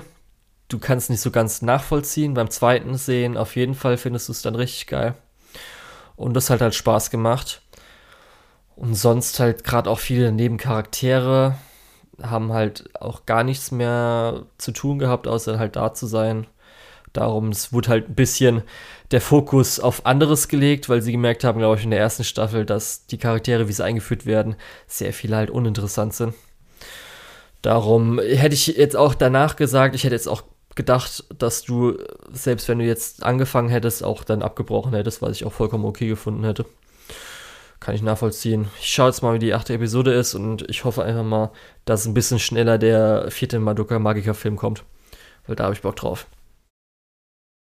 Ja, da habe ich tatsächlich dann auch wieder Bock drauf. Ja. Ja, gut, dann äh, Remake Our Life. da waren wir schon von Anfang an nicht so begeistert. Ja, meine Nichtbegeisterung hat sich gesteigert und wurde zu einer nicht fortgesetzten Show. Ah, okay. Äh, ab wann hast du abgebrochen? Ich glaube Folge 7. Ach Lass Gott. mich noch mal nachgucken. Lukas, du hast aber auch echt Folge immer, wenn du dann abbrichst, dann brichst du genau da ab, wo sich dann alles ändert. wo dann Ja, so immer. der Anführungsstrichen Nee, das- Twist ist oder irgendwas passiert Das ist. ist, ja, das ist so ein bisschen, das war der Arc mit, wie hieß er nochmal, äh, und seiner Verlobten. Schreiberling. Äh, Schreiberling hieß er, ja. so wichtig, dass nicht mal du, der die Serie fertig geguckt hat, sich noch an irgendwas erinnern kann. Ja, nämlich sein Arc war so scheiß langweilig. Und dann dieses, was du ja auch schon erwähnt hast, dass immer alle Probleme von äh, Kyoya gelöst werden müssen äh, und sonst niemand anders mit niemandem interagiert, hat mich dann irgendwann so abgefuckt, dass ich halt gesagt habe, ja, weißt du was, eigentlich können wir es auch lassen. Okay. Eigentlich kann ich hier auch sagen, okay, ich drop den Anime und gucke mir stattdessen lieber äh, Kageki Shoujo an. Okay. Und damit war ich sehr zufrieden. Gute Entscheidung.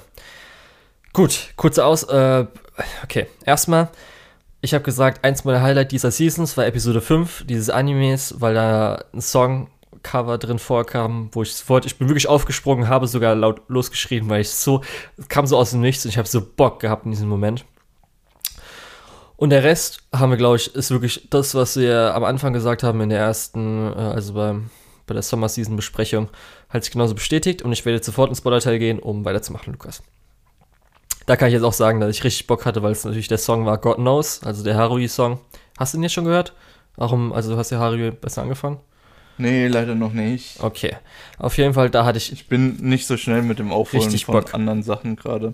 Ich bin auch mit den aktuellen Anime ein bisschen hinterher. Gar kein Problem, Lukas. Auf jeden Fall. Jetzt kommen wir nämlich zur Episode 8, wo dann, äh, ich sag mal, der Twist oder dann so sich ein bisschen der Verlauf verändert. Wir hatten ja gesagt, auch, also ich bin mir ganz sicher, dass ich das gesagt habe, dass die garantiert versuchen, das irgendwie so aufzubrechen weil das ja mit dem, dass er alle Sachen lösen kann und man ja auch schon ein bisschen mitbekommen hat, dass es vielleicht ins Negative geht, dass es wahrscheinlich passieren wird. Und es passiert auch in Episode 8. Und zwar wird es einfach so gemacht, dass äh, sie haben es geschafft, sie haben das Spiel verkauft, verkauft sich anscheinend gut, bla bla bla.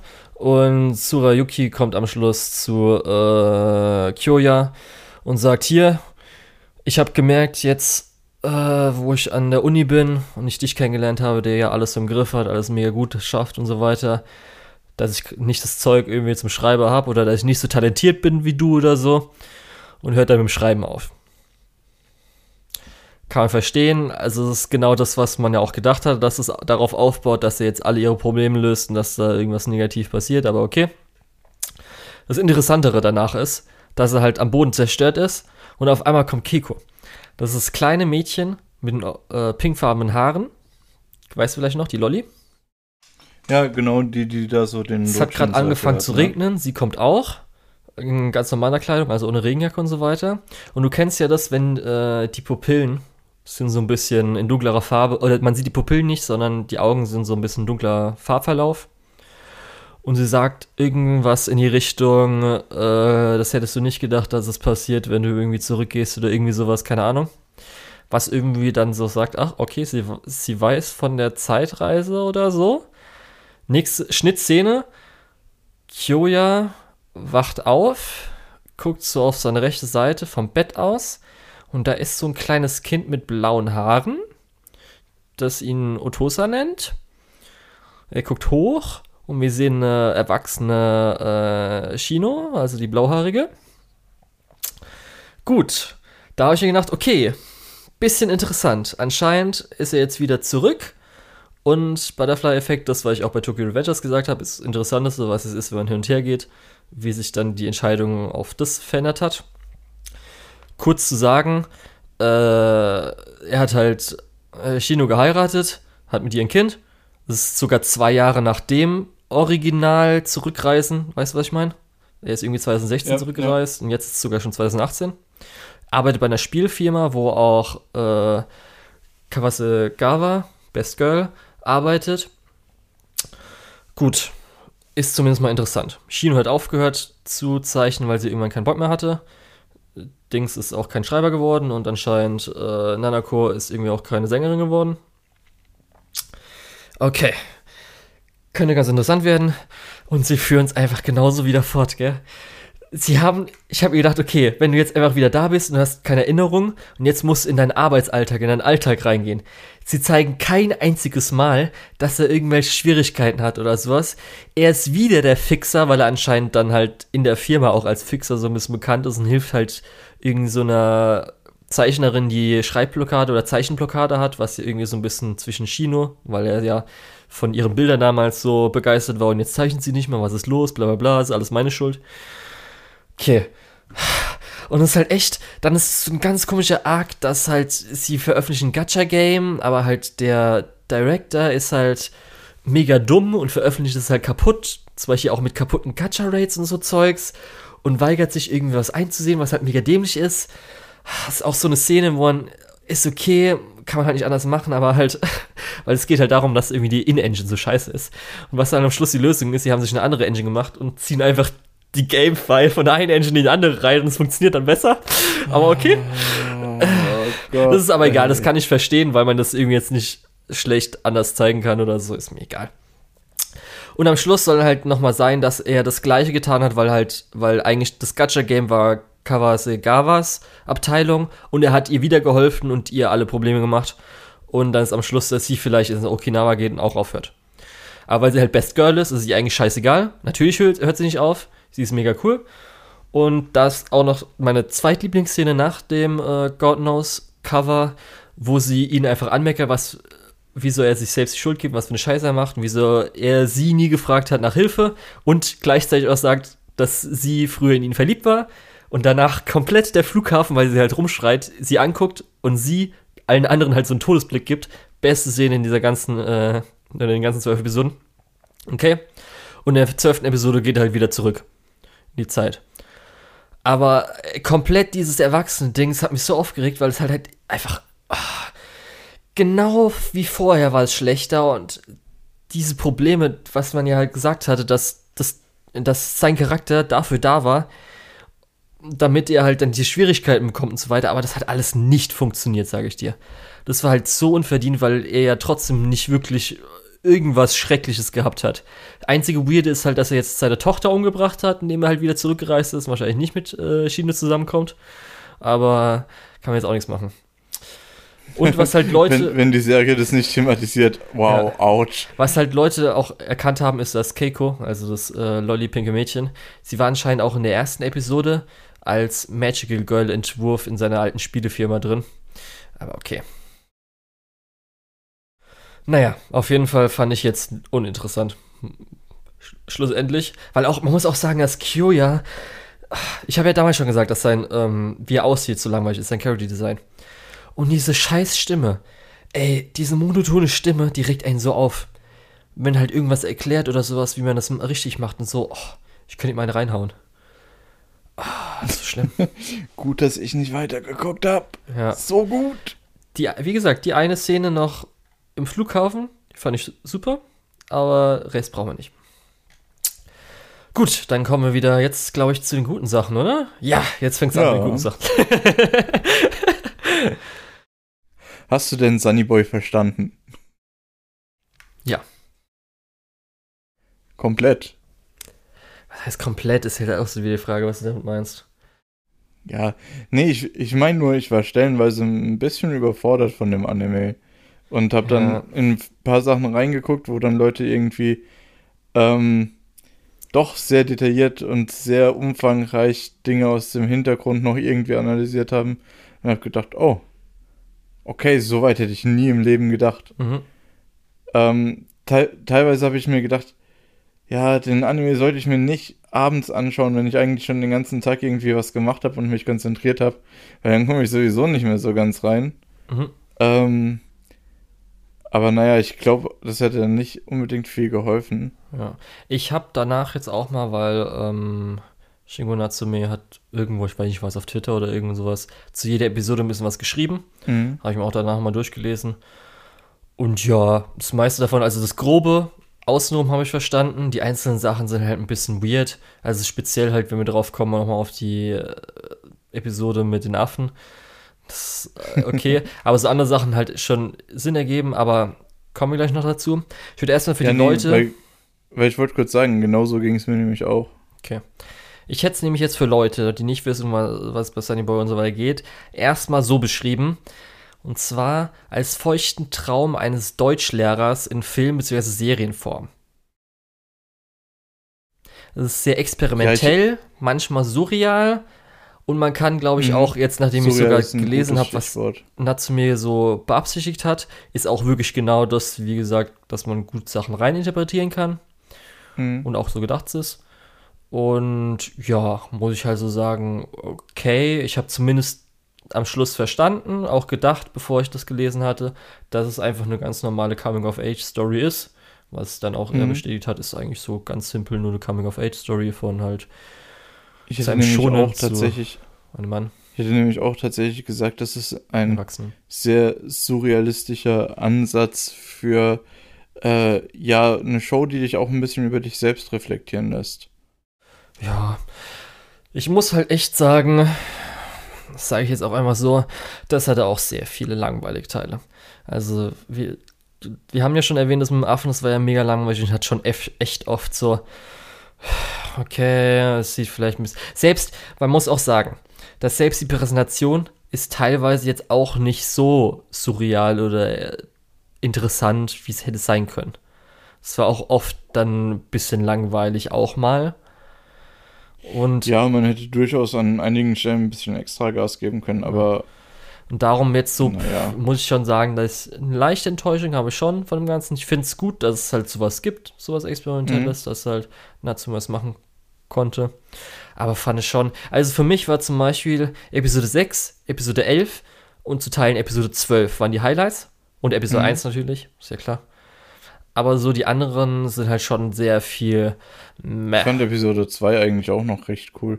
Gerade der, der ganze Wald in blauen Flammen sah halt richtig gut ja, aus. Ja, okay. Da weiß man halt noch nicht so viel. Das war gesagt 1, 2, 6, 11 ja, und 12. Ja. Das sind so die Sachen. Und der Rest war für mich meist. Ja, 1 und 2 ist ja noch langweilig. nicht so tief drin.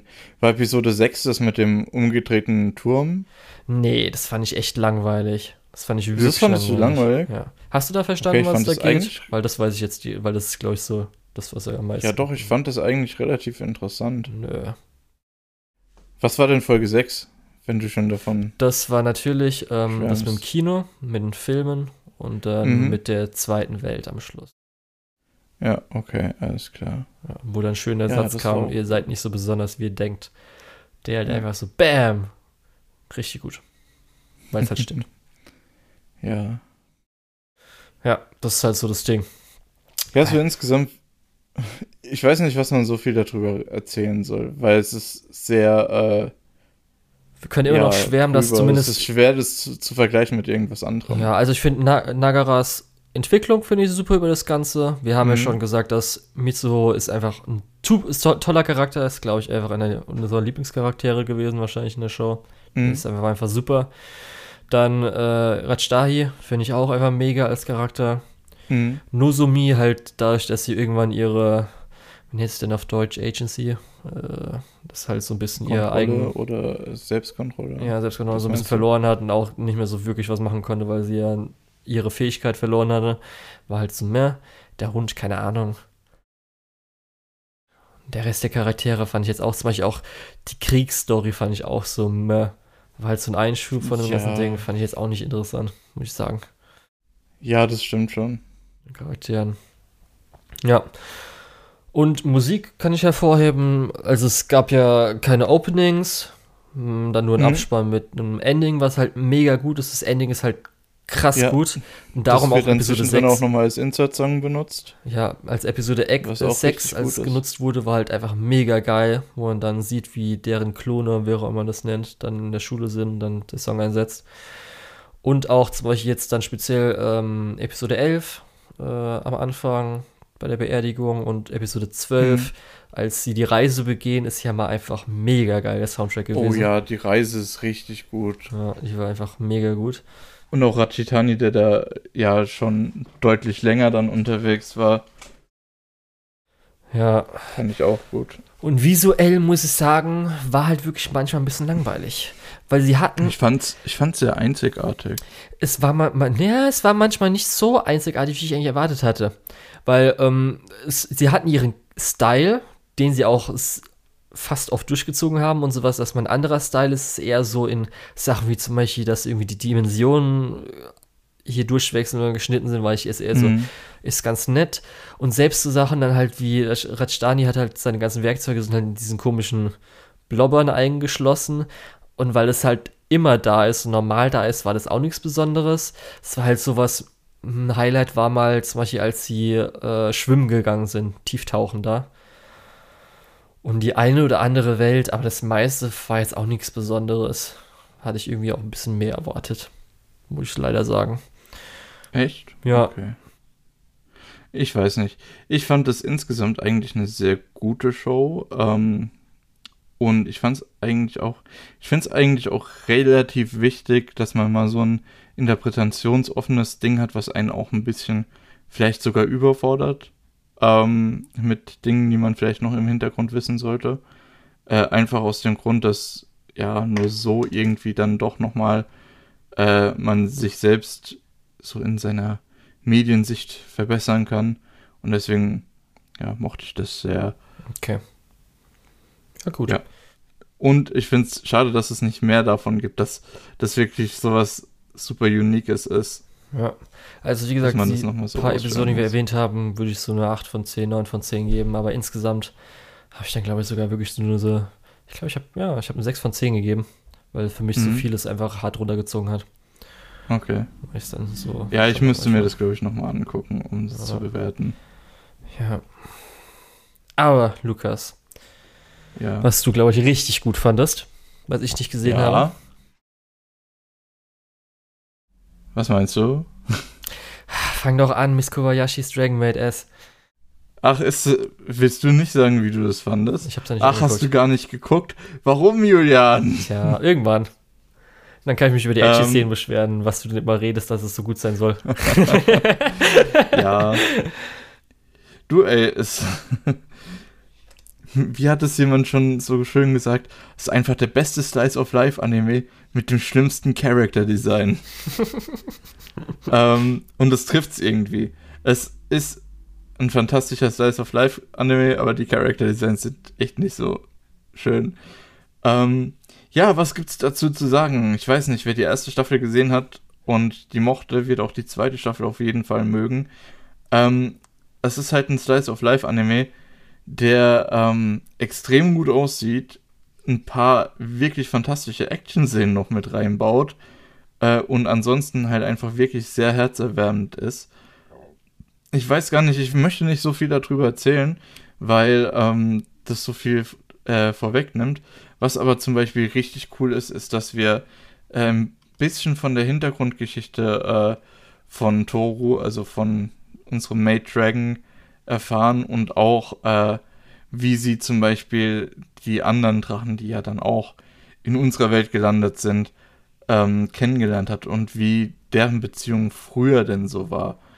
Ähm, außerdem haben wir natürlich äh, ein bisschen mehr äh, darüber erfahren, wie jetzt die, die aktuelle Welt funktioniert mit Magiern und so weiter.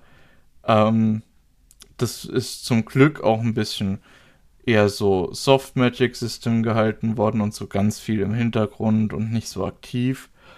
Ähm, ja, so insgesamt, es gibt ein paar richtig krasse Highlights, zum Beispiel ganz am Ende des Picknick oder ähm, die, äh, die Folge, in der Kana allein in New York ist.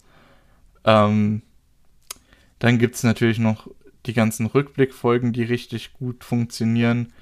Äh, es gibt den neuen Charakter Iruru, der für mich anfangs gar nicht so gut funktioniert hat und einem dann aber doch nach ein paar Folgen schon komplett ans Herz gewachsen ist. Äh, ja. Außerdem gibt es noch so kleinere Highlights wie Toru, die sich dann in der äh, Nachbarschaftswache engagiert und äh, irgendwelche Yakuza ja in den Orbit kloppt. Äh, oder äh, Elmar, die äh, babysitten muss und dann äh, die Kinder verliert und sich denkt, oh, Mist, äh, jetzt wird Toro mich ganz schön fertig machen, wenn ich ohne die Kinder zurückkomme.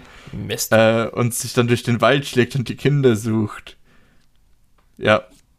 Und dann merkt auch ein Bär, dass er sich vielleicht mit dem Falschen angelegt hat. also so nebenbei, es ist halt einfach, es ist ziemlich lighthearted, es ist ziemlich äh, herzerwärmend, es macht einfach Spaß, ne? Mhm. Ja, genau. Es ist halt einfach so, ich glaube, so der ultimative Slice of Life. Wie gesagt, mit, mit äh, Elementen, wo einem der Hut wegfliegt, wo man sich denkt, oh, wow, das ist immer noch eine Slice of Life Show und es liefert gerade, glaube ich, die beste Battle-Scene im, im ganzen Jahr ab. Das stimmt nicht, Vivi war auch dieses Jahr. Obwohl, das, das, könnte sich, das könnte sich die Waage halten. Es könnte sich echt die Waage halten. Okay. Ähm, ja. Wollen wir weitermachen? Weil ich kann das nicht genug empfehlen. Wenn ich jetzt weiterrede, würde ich euch nur noch mehr Sachen sagen, die daran geil sind. Gerne, denn wir kommen jetzt zu einem Manga, der von, also wie soll ich sagen, äh, Kobayashis Dragon Maid Mangaka hat ja noch einen weiteren Manga diese Season gehabt, der adaptiert wurde, oder sogar zwei. Peach Riverside, glaube ich, auch, ne? Ähm, ich glaube, du sein. wirfst gerade ein bisschen was unter, nee. äh, durcheinander. Auf jeden Fall ähm, eine andere Adaption. Also, ja. Eine andere Adaption äh, vom Mangaka von Kobayashi's Dragon Maid ist The Idaten Deities Know Only Peace.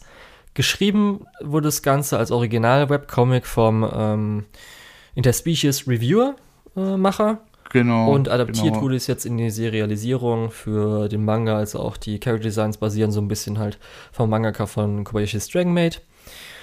Genau, Richtig. Der hat die Character Designs gemacht. Ja. ja ähm, aber er hat es nicht geschrieben, ne? Nee, wie gesagt, also Reviewers. Deswegen war ich ein bisschen Interspecies verwirrt, ja. Reviewers ist der Original-Autor. Ja. Aber er hat es halt nicht umgesetzt in der Manga-Serialisierung, die genauso weit ist, wie jetzt äh, die Serie beendet wurde. Darum hat die ja, auch einmal genau. so mittendrin geendet. Nach elf Episoden mittendrin und der Manga ja. wurde, glaube ich, seit 2018 nicht mehr weitergeschrieben oder sowas.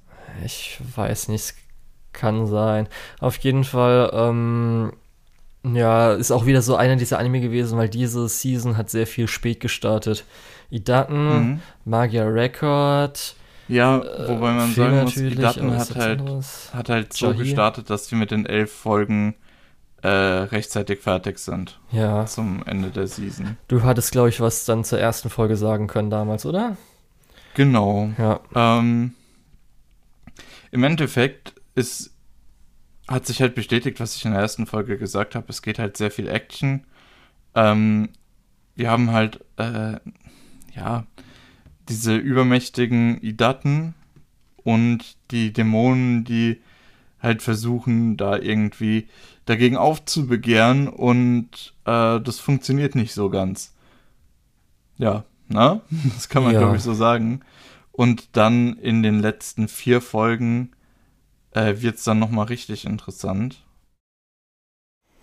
Ja. Ich hätte es halt so ein bisschen beschrieben, wenn ich es Leuten so in Anführungsstrichen empfehlen würde, weil ich weiß nicht, ja, mit Empfehlungen komme ich noch dazu, ob man es empfehlen kann. Ja. Ich hätte es nämlich so beschrieben, natürlich äh, an Leuten so im Anime-Ding, dass es halt eine Battle schon als Szenen ist, also ein Battle-Szenen, keine Ahnung, ob man das dann so sagen kann. Mhm. Oder auch, wenn man ein bisschen Meme will, Horny Dragon Ball wird zu Horny Death Note. So ein bisschen. ja, im Prinzip. Das ist ja so das Ding. Ich muss sagen. Ich weiß aber nicht. Was, ja. weshalb ich ja auch am Anfang, ich habe ja gesagt, das hatte ich im Blick, weil ich gehört habe, gerade auch von der Produktion, das ist ja mit diesem visuellen ähm, den Farben, das Color Design ist ja sehr besonders. Mhm. Das ist auch von Szene zu Szene, auch in derselben Szene, um irgendwelche Emotionen oder ähnliches zu zeigen, äh, sich verändert, ist halt einfach mega. Die Kämpfe ja, dann sind auch, du Jojo gucken. Ja, die Kämpfe sind auch super. Also finde ich persönlich dafür, dass es halt so übermächt, auf übermächtig gemacht wird, finde ich toll. Dann natürlich äh, dadurch, dass die Daten halt, das so funktioniert, äh, weil wir ja sag ich mal, im Szenensinn von der Zielgruppe her, haben wir halt das, was mhm. man eher so im, westlichen Raum hat mit, äh, ich will nicht cartoonigere Gewalt sagen, aber zumindest die, dass dadurch, dass hier komplett irgendwie kaputt gemacht werden oder vieles kaputt gemacht werden kann, ohne dass sie halt sterben und so weiter, dass man halt so Sachen machen kann wie dass das Ding geht durch den Hals und dann gibt man einen Headbutt trotzdem noch weiter, indem man einfach äh, durch diese Klinge durch den Hals nach vorne geht und so Zeugs. Mhm. Und halt speziell dadurch, dass Rin die Leute halt trainiert, indem sie einfach komplett kaputt schlägt und das Blut überall fließt. das ist halt so ein bisschen Comedy-mäßig da. Ja. ja. Das ist halt so das, ganz cool, passt es halt in dieses visuelle, in, dieses, Violence, ne? in, in, das ganze Color-Design auch gut rein. Und persönlich auch Carry-Design finde ich ganz toll. Also Rin zumindest gefällt mir richtig gut. Ja, genau. Das hätte ich jetzt erstmal so zur Produktion gesagt. Musik ist halt ganz nett und natürlich Opening ist ganz cool und ist auch Ending. Gefällt mir ganz gut. Ja, die Opening und Ending sind richtig cool. Ja. Das ist, glaube ich, auch was, was ich nie geskippt habe. Ja, so wie bei Chahi. Und ich muss sagen, also mir hat die Serie richtig gut gefallen, weil wir kommen ja danach gleich zum Inhalt. Richtig gut. Das Ding ist halt einfach, zumindest ist es schon erstmal auf den, erst, auf, zum, auf den ersten Blick ein bisschen schwierig zu empfehlen, weil da kommen wir dann gleich dazu zum Inhalt, da sind so ein paar Sachen dabei. Mm, ja. Zumindest ja, außerhalb von, von Leuten, die Anime schauen, ist schon mal schwierig. Sehr schwierig. Und auch innerhalb ist manchmal so, dass man sagen muss, okay, ja, kurz beschrieben, ich sage aber noch mal kurz sicher. drei Sachen dazu und dann kannst du ja. entscheiden, ob es gucken Ja, beschreib kurz. ja. Äh, beschreib kurz mal, ähm, weil ich bin mir nicht unbedingt sicher, ob das für Leute, die Serien schauen, die nicht Anime sind, so viel äh, schlimmer wäre. Ich bin mir aber gerade nicht sicher, ob das das ist, was du meinst. Komplett der ganze Gag mit allem mit Miko am Schluss ist halt schon so, da kommen wir halt noch drauf. Und auch zwischendrin gerade, das sind nämlich dann, sag ich mal, so, das sind die zwei, drei Negativpunkte, weil ich muss sagen, ich fand es wirklich bis so zum Ende einfach so mega geil. Also mir hat es wirklich richtig mhm. gut gefallen. Darum auch, sonst wäre halt äh, Girl for Girlfriend mein Anime auf die Season gewesen. Das geht halt schon gut dahin, weil das hat halt perfektes Pacing für mich. Das geht halt gut durch. Zwischendrin ja, ist ja auf einmal, gut, ja, auf das dreht Fall. sich komplett dadurch, dass ja theoretisch schon mehr oder weniger mit den Dämonen das leicht Dämonen aufgelöst wird und so weiter. Ja. Und das schafft es perfekt, dann in dieses Mindgame rüberzugehen und so weiter und alles Mögliche. Nimmt sich nie zu viel Zeit für irgendwas. Vor allem das Mindgame, wenn das, sich das dann wandelt, ist ja eigentlich auch ziemlich cool, weil da merkt man dann äh, auch, da, was da so der Titel so ein bisschen mit zu tun hat. Ja. Weil ähm, die Daten aus der, äh, die nur den Frieden kennen, die können halt trotzdem mit ihrer übermenschlichen Stärke einfach äh, ja körperliche Konflikte absolut dominieren. Aber wenn dann tatsächlich modernere Kriegsführung mit Informationskrieg und so weiter ähm, auf der Dämonenseite eingesetzt wird, dann haben sie auf einmal gar keine Chance mehr. Ja, kann auf einmal was gar keine Chance heißt, aber. Ja, gut, sie haben auf jeden Fall direkt äh, relativ stark kassiert, behaupte ja. ich mal. Und Charaktere ist halt einfach Rin ist super. Weiß nicht, wie du sie fandest. Ich fand sie einfach mega. Islay, muss ich auch sagen, war halt ganz lustig, weil wir ja vorher gerade hm. Evangelion geguckt haben. Das halt ja. äh, ihr, also die Seiyu Islay spricht. Und er ist auch als Charakter ganz cool. Hayato funktioniert auch ganz gut. Paula Hayato ist halt, ist halt bisschen, einfach so der, der typische Shonen-Protagonist. Ja, ne? Paula ist ein bisschen blass geblieben und zum Beispiel Bronte ja fände ich auch hm. eher mäßig. Finde ich okay. Ja. Ich finde halt echt toll, auch wie die ganzen Dämonen, weil ich habe zum Beispiel gedacht, dass am Anfang habe ich nicht gedacht, dass Mimiko so ins Herz wächst. Aber echt, ja. am Ende muss ich sagen, auch wenn sie ein paar zweifelhafte Dinge tut, oder sehr viel zweifelhafte Dinge tut, mochte ich sie wirklich viel. sehr. also es hat, hat sehr gut funktioniert, weil ich habe eigentlich gedacht, dass äh, Piscalat mein Best Girl wird, aber äh, wird schwierig. Dann ähm, dieses große Konfliktding mit ähm, dass halt die Dämonen halt menschlich sind, halt dann Gefühle entwickeln, beziehungsweise halt am menschlichsten sind und halt die Daten die sind, die ja eigentlich kein Mitgefühl haben, außer die Menschheit mhm. muss überleben, einzelnen Menschen ist es egal, finde ich einfach mega gut, wie das herausgearbeitet wurde. Fand ich ja mega. Ich weiß nicht, wie es bei dir ist. Ja, doch. Ähm, vor allem, wenn man dann merkt, dass sie sich ja die menschlichen Schwachstellen der Dämonen äh, immer wieder zunutze machen, Und das halt wirklich auch, äh, wie du schon gesagt hast, absolut ohne irgendwelche Emotionen, absolut ohne irgendeinen Respekt, ähm, ist schon äh, ziemlich heftig. Wo man dann ein bisschen argumentieren kann, ist das jetzt ähm, schlimmer, die Leute durch irgendwelche Hirnoperationen zu irgendwas zu bringen oder durch Folter? Ist, halt, steht halt ein bisschen auf dem anderen Blatt. Aber was wir auf jeden Fall sehen, ist, dass alle drei Fraktionen, sowohl die Idaten als auch die Dämonen, als auch die Menschen, ähm, zu absolut, ja, furchtbaren Taten fähig sind. Ähm, was durchaus in diese, in diesem Kriegskontext so, ja, ein bisschen äh, auch den Spiegel vorhält, dass das Krieg halt echt nicht geil ist. Ja. Ähm, auch wenn wir als Menschen das ja doch schon etwas häufiger machen. So Ja. Insgesamt.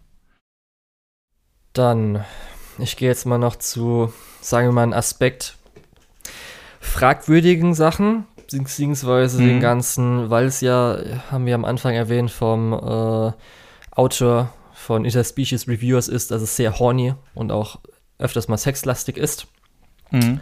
Fangen wir natürlich damit an, in der ersten Episode, weil ich um eine Triggerwarnung geben soll, da kommen jetzt zwei, drei Sachen, die jetzt so ein bisschen so, wir kommen auch noch später zu einem Ding, das auch ein bisschen wieder äh, ist bei der anderen Serie. Auf jeden Fall in der ersten Serie, Was, was kommen wir denn gleich noch? Oh, bei okay, Kadiki ja. Shoujo ist auch nochmal sowas. Ja, so, ja. äh, Auf jeden Fall ähm, ist in der ersten Episode am Schluss eine Vergewaltigungsszene.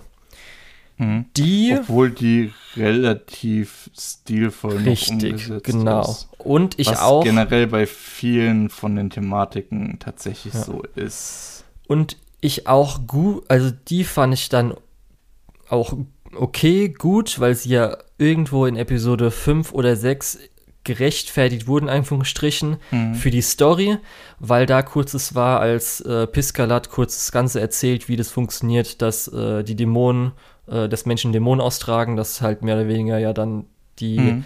ähm, das Land, Zobbelot oder wie es heißt, äh, einfach Ja, das eroberte ja. Land Frauen vergewaltigen lässt und so weiter. Und dann so, äh, wollt ihr nicht drauf reagieren? Das ist uns eigentlich ein bisschen egal.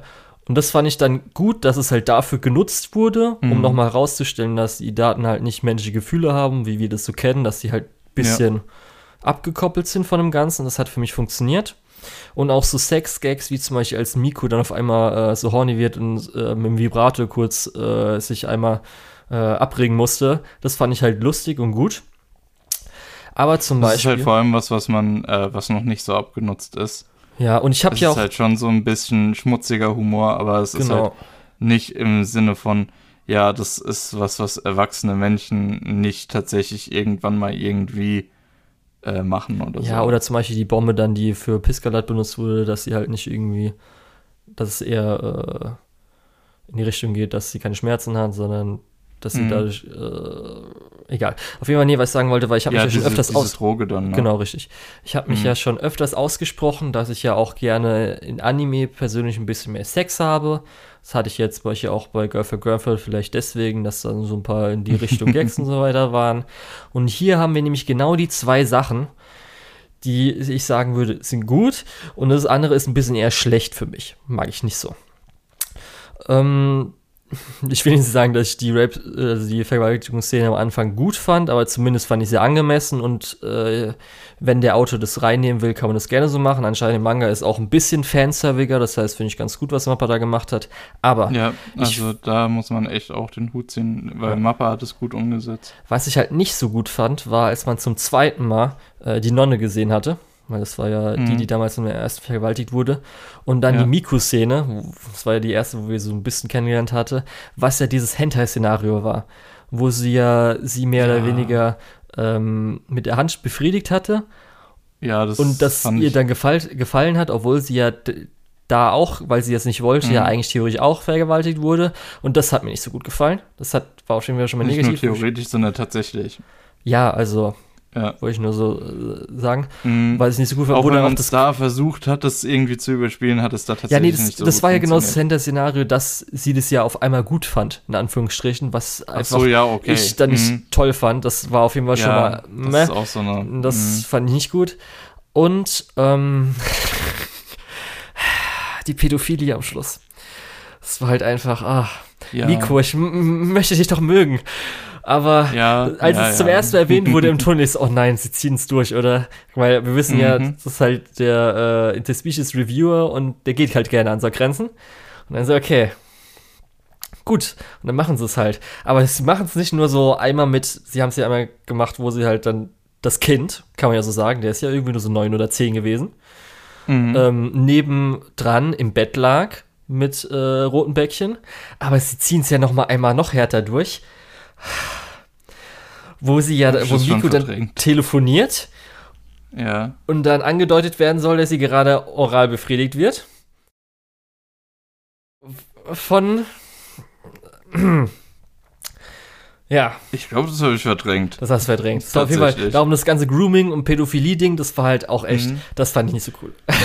auf der anderen. Seite, ähm, ich möchte das nicht verteidigen und so Ja. weiter, aber auf der anderen Seite ist, Ich weiß gar nicht, was du ähm, sagen willst. Was? Wahrscheinlich, dass ähm, in der, also in der Welt kann es halt auch irgendwo Sinn ergeben. Das ist halt immer die Frage, die Frage, die sich stellt, muss ein Autor das schreiben? Weil schreiben Nee, kann er es halt einfach. unbedingt. Okay, ich dachte Das immer so. meine ich nicht Weil für manche ist halt Nee, dann ich so die Grenze da, ob man das schreiben kann, also schreiben sollte oder nicht, weil können kann man es ja. Ich meine, diese ganze Vergewaltigungsnummer von der Seite der Dämonen wird ja auch nochmal auf die Datenseite gespiegelt, durch das das ja ähm, Easley Piscalats Hirn umprogrammiert hat und sie auf einmal sehr horny für ihn ist und auch äh, Langzeit äh, das so ist, was ja dann gar nicht mehr so ist, als diese Manipulation entfernt Wissen wir ja noch nicht, das ist ja das Ding. wissen wir, genau, wir können es auch nicht mehr wissen, weil es halt nicht mehr fortgesetzt wird, äh, wie es intended ist. Aber äh, das, das zumindest ist ja äh, da schon mal eine Spiegelung schon wieder von diesem selben äh, Thema. Ähm, und deswegen finde ich es halbwegs interessant tatsächlich. Ähm, das Problem ist halt, wie du schon sagst, wir wissen es nicht so genau. Und wir wissen nicht, ob das geplant war oder nicht oder was auch immer. Äh, entsprechend kann man da halt auch nicht mehr irgendwie sagen, hey, ich feiere die Parallele und das, das dann so ein bisschen äh, das spiegelt. Äh, naja. Ja. Insgesamt äh, ist das, ist aber, glaube ich, dieses Sexuelle nicht so der Fokus von Idaten Tachi, Ja, sondern tatsächlich so dieser ganze reingesprenkelt ein Fight-Aspekt. bisschen, so. Ja, dieser Fight-Aspekt, dieser äh, Mindgame-Aspekt dann im zweiten Teil. Ähm, ja, und insgesamt fand ich die Show doch durchaus unterhaltsam, auch mit sehr gutem Pacing, was du ja auch schon gesagt hast. Also das kommt man echt Also gut wenn man- durchschauen. Ja. Das ist immer Also nur wenn man mit so Sachen nicht zimperlich ist, dann kann man hier auf jeden Fall reinschauen. Das ist nur, wenn man jetzt äh, jemandem das empfehlen soll, dann sagt man so, es gibt so diese zwei, drei Sachen, kommt drauf an. Ich würde diese Show niemals empfehlen. Einfach hier im Podcast drüber zu reden, ist ja schon klar eingeordnet. Mhm. Wenn ich aber jemandem was empfehlen soll, habe ich selten die Chance, irgendwie was klar einzuordnen, weil die Person sagt dann auch, ey, soll ich es mir jetzt anschauen oder nicht? äh, ich möchte jetzt nicht, dass du die, die gesamte Story mit, mit Thematiken und Parallelen und so weiter äh, mir jetzt hier zerlegst. Äh, Ich möchte wissen, ob ich es schauen soll oder nicht. Deswegen, ist einfach eine Show, die würde ich halt einfach nie empfehlen, Okay. außerhalb von diesem Kontext, wo wir es ja schon eingeordnet haben. Auf jeden Fall. Idaten war das eine, was äh, ich gedacht habe, was ich mir anschaue, wo ich gedacht habe, könnte mir gefallen und mir auch sehr gut gefallen hat. Und das nächste war Kageki Shoujo. Nicht zu verwechseln mit Jojo äh, Kageki, weil das gibt's auch. Das ist Review Starlight. und ähm, das war eine Show, die ist ganz normal gestartet und die hat dann so ein bisschen, glaube ich, von Leuten so äh, wie nennt sie es, Mund-zu-Mund-Propaganda bekommen. Ja, die ist bei mir am Anfang auch ein bisschen unterm Radar geflogen. Ich hatte es dann jetzt in der letzten Woche, so zwei Episoden pro Tag, habe ich es dann mal durchgeschaut. Genau. Um was, Und was meinst du dazu? geht. Ich habe es ja jetzt, vorher schon durchgeschaut gehabt. hattest du oder hatten wir das in der ersten Folge gesagt, was es ist? Hattest du das angeguckt oder hast du es erst später angeschaut? Ich habe erst später gestartet. Okay, dann werde ich kurz äh, sagen, was es geht. Es geht nämlich äh, um eine Mädchentheaterschule. Zum Beispiel bei Revue Starlight war, glaube ich, dieses Frauentheater die Inspiration, aber ähm, das Theater in Revue Starlight war kein Frauentheater. Dieses Mal ist, ist es dieses Frauentheater in ähm, Japan, wo man halt extra dafür auf die Schule geht, ausgebildet wird und dann halt äh, Männer- und Frauenrollen jeweils von nur Frauen gespielt wird. Mhm. Und die Männerrollen sind die Hosenrollen, was sehr lustig ist. Und es geht Finde ich hier ein sehr halt, guter Begriff. es geht hier halt dann äh, Nein, ist um wirklich die so. hundertste Mag den Klasse, Begriff. was ganz lustig ist, weil ich glaube, es ging auch um die hundertste Klasse in Revue Starlight. naja, aber okay. Und äh, wir haben halt unsere Hauptcharaktere, theoretisch zwei. Das ist einmal Sarasa und einmal Ai, die beide so dazukommen. Sarasa ist so ein bisschen, die kennt zwar so das Theater, hat jetzt aber keine große, ähm, wie soll ich sagen, Respekt Erfahrung. davor. Oder, ach so, ja. Sie mhm. mag es zwar, aber sie ist jetzt nicht so wie alle anderen, das, oh, das, das heilige Frauentheater allerdings. Und Ai hat eigentlich auch eher Ja, so, als sie am Anfang kommt, null Bock. ja. Macht es halt, weil sie was anderes machen will. Ja, und dann halt haben wir theoretisch, was wir dann erfahren über diese 12, 13 Episoden, ähm, ihre Klassenkameraden haben wir halt so, ich glaube, theoretisch sind es fünf Stück, die noch ein bisschen mehr Fokus haben, die so Mhm. Hauptcharaktere mäßig sind. Genau. Dann haben wir noch ein bisschen Kabuki-Theater im Hintergrund, aber weil Sarasa davon herkommt. Gut. Ja. Weshalb, glaube ich, auch sehr viele das dann empfohlen hatten, weil dann speziell zum ersten Mal Episode 3 war, glaube ich, wo das äh, Ei-Thema aufkam. Müsste Mhm. gewesen sein. Oder Episode 2, ich bin mir nicht Ja, sicher. das stimmt. Das müsste Episode 3 gewesen Ja, sein. wo dann auf einmal so die erste Mund zum Mundpropaganda so, oh, guck mal, wow, was ein heavy Thema und so weiter. Danach kam ja noch Mhm. so ein bisschen mehr und auch viele haben dann natürlich die Charaktere ins Herz geschlossen und so weiter. Genau. Ja, der, der, den Lowpunkt hat es dann irgendwann bei dem Schulsportfestival, wo ich mir wirklich gedacht habe, okay, jetzt ist Ja. gerade wirklich nicht gut. Aber danach geht es halt wieder aufwärts und das hat dann Ja. insgesamt Spaß gemacht. Bevor wir anfangen, Lukas, wie stehst du allgemein zu Theater? Zu Theater. Ja. Ähm, Theater ist sowas, ich habe generelles Interesse daran. Ne? Mhm. Ähm, das Problem ist, ähm, wir kommen jetzt nicht gerade aus einer Region, wo viel Theater gespielt wird. Ähm, klar, mit der Schule hat man irgendwann mal ein Theater besucht. Man hat auch hier und da mal eine Aufführung gesehen im Fernsehen oder was weiß ich was. Aber bei uns gibt es nicht so viele Berührungspunkte mit Theater. Ich würde mir gern mehr Theater anschauen, äh, einfach aus Interesse. Aber einfach aus Interesse fährt man keine 30 Kilometer und gibt dann nochmal 100 Euro aus oder so, um sich ein Theater anzugucken. Ne? Ähm, entsprechend, ja, grundsätzlich interessiert, ähm, pragmatisch mh, uninteressiert, nicht dran interessiert. Und bei dir? Ich habe jetzt auch gemerkt, weil ich habe mir nochmal durch den Kopf gehen lassen. Ich habe auch mal zuletzt hier, wie heißt es auf ähm, äh, Hamilton, habe ich mir so ein bisschen Mhm. was angesehen. Ich war auch irgendwie mal auf Musicals früher, auch Theater, Theaterstücken muss ich so denken an Brave New World, wo die bisschen jüngeren Leute haben das ein bisschen anders interpretiert. Es war ein bisschen huiuiui, wo dann irgendwelche Süßigkeiten ins äh, Publikum geworfen wurde und sie irgendwie rumgeschrien haben.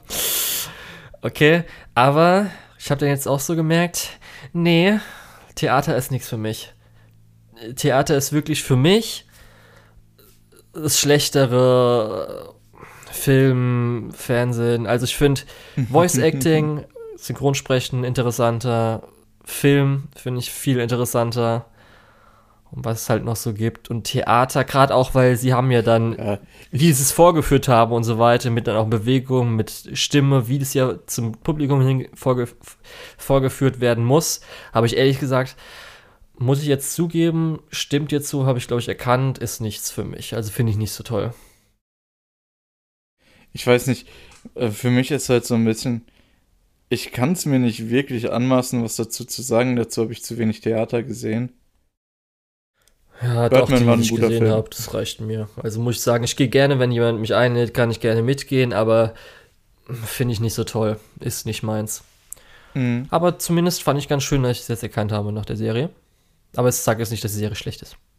Ist gut. Ja, die Serie ist tatsächlich sehr gut. Ähm, und nimmt tatsächlich auch äh, mehrere Themen, die gerade für junge Frauen, glaube ich, sehr interessant sind, äh, und behandelt die dann halt richtig. Das ist so ein bisschen. Ähm, Mhm. Willst Ja. du dazu was sagen oder so, weil du so tief eingeatmet hast? Kann ich dann was dazu sagen, aber du kannst erstmal deinen Okay. Punkt hervorbringen. Nee, aber äh, meiner Meinung nach behandelt das. Das behandelt so dieses Kreative, dieses Schauspielerische besser als so ein ähm, Remake Your Life. Es ist interessanter für junge Frauen, meiner Meinung nach, wertvoller für junge Frauen als so ein Pirate Princess. Ja. Und die äh, Themen, die dann etwas heavier sind, werden besser behandelt als in einem Idaten Tachi. Äh, ne? Mhm. Also entsprechend, ja. Dazu kommt noch so, ja, äh, diese, diese ganze Theaterschiene, diese ganze, ähm, ja, dieses, dieses ganze mit den äh, Erwartungsmanagement, was ja generell für junge Menschen oder Menschen, die gerade irgendwie in ein neues Umfeld kommen, sehr, ähm, ein sehr heißes Thema ist. Ähm, ja, keine Ahnung, ich finde es halt einfach gut.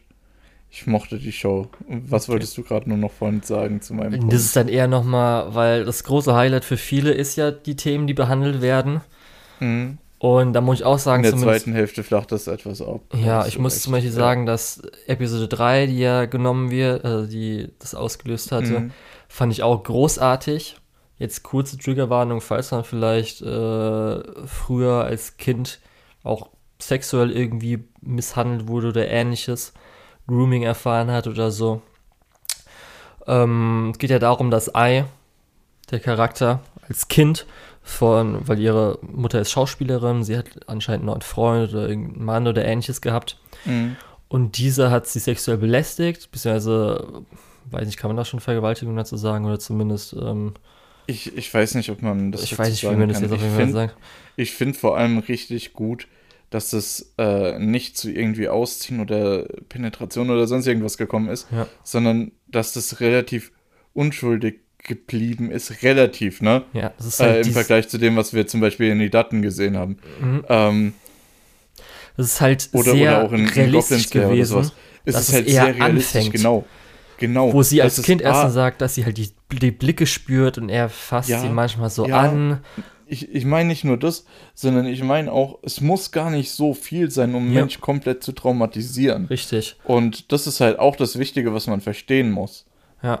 Ähm, Und dann, wie gesagt, so redet. halt äh, kam der Kuss und ich fand auch dann zum Beispiel, wie halt sich ein Kind verhält, dass sie halt komplett dann nicht weiß, was sie tun soll, sich irgendwie ab, ähm, Mhm.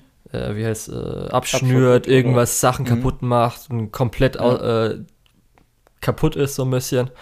Ja. Und wie auch dann äh, theoretisch die Eltern reagieren nicht, aber zumindest der Onkel irgendwie merkt, irgendwas ist nicht in Ordnung. Und dass sie halt auch wirklich immer Angst hat, nach Hause zu gehen, woanders zu bleiben. Das fand ich alles mega realistisch. Ähm, das ist jetzt sowas, das kann man so sehen, äh, muss man nicht. Also, ich hätte es noch einen Ticken besser gefunden, wenn der ähm, Mann ein bisschen äh, normaler, der hat schon leichte Unattraktivität reinbekommen. Kann natürlich sein, dass es halt aus Sicht von Ai war. Aber ich fand schon ganz gut, dass halt gemacht wurde, dass halt einfach ein normaler Mann passieren kann. Das jetzt war ich jetzt nicht, was man ja in Anime, Hentai und so weiter hat mit dem Ugly Bastard und so weiter. Das ist halt Mhm. nur sowas, sondern das Ja. ist halt wirklich eine normale Person, die halt normal aussieht, sowas machen kann. ja.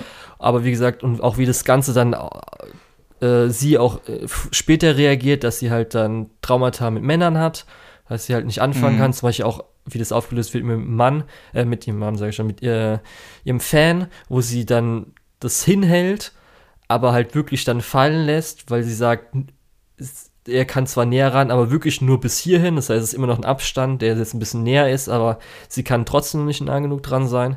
Fand ich echt Mhm. super.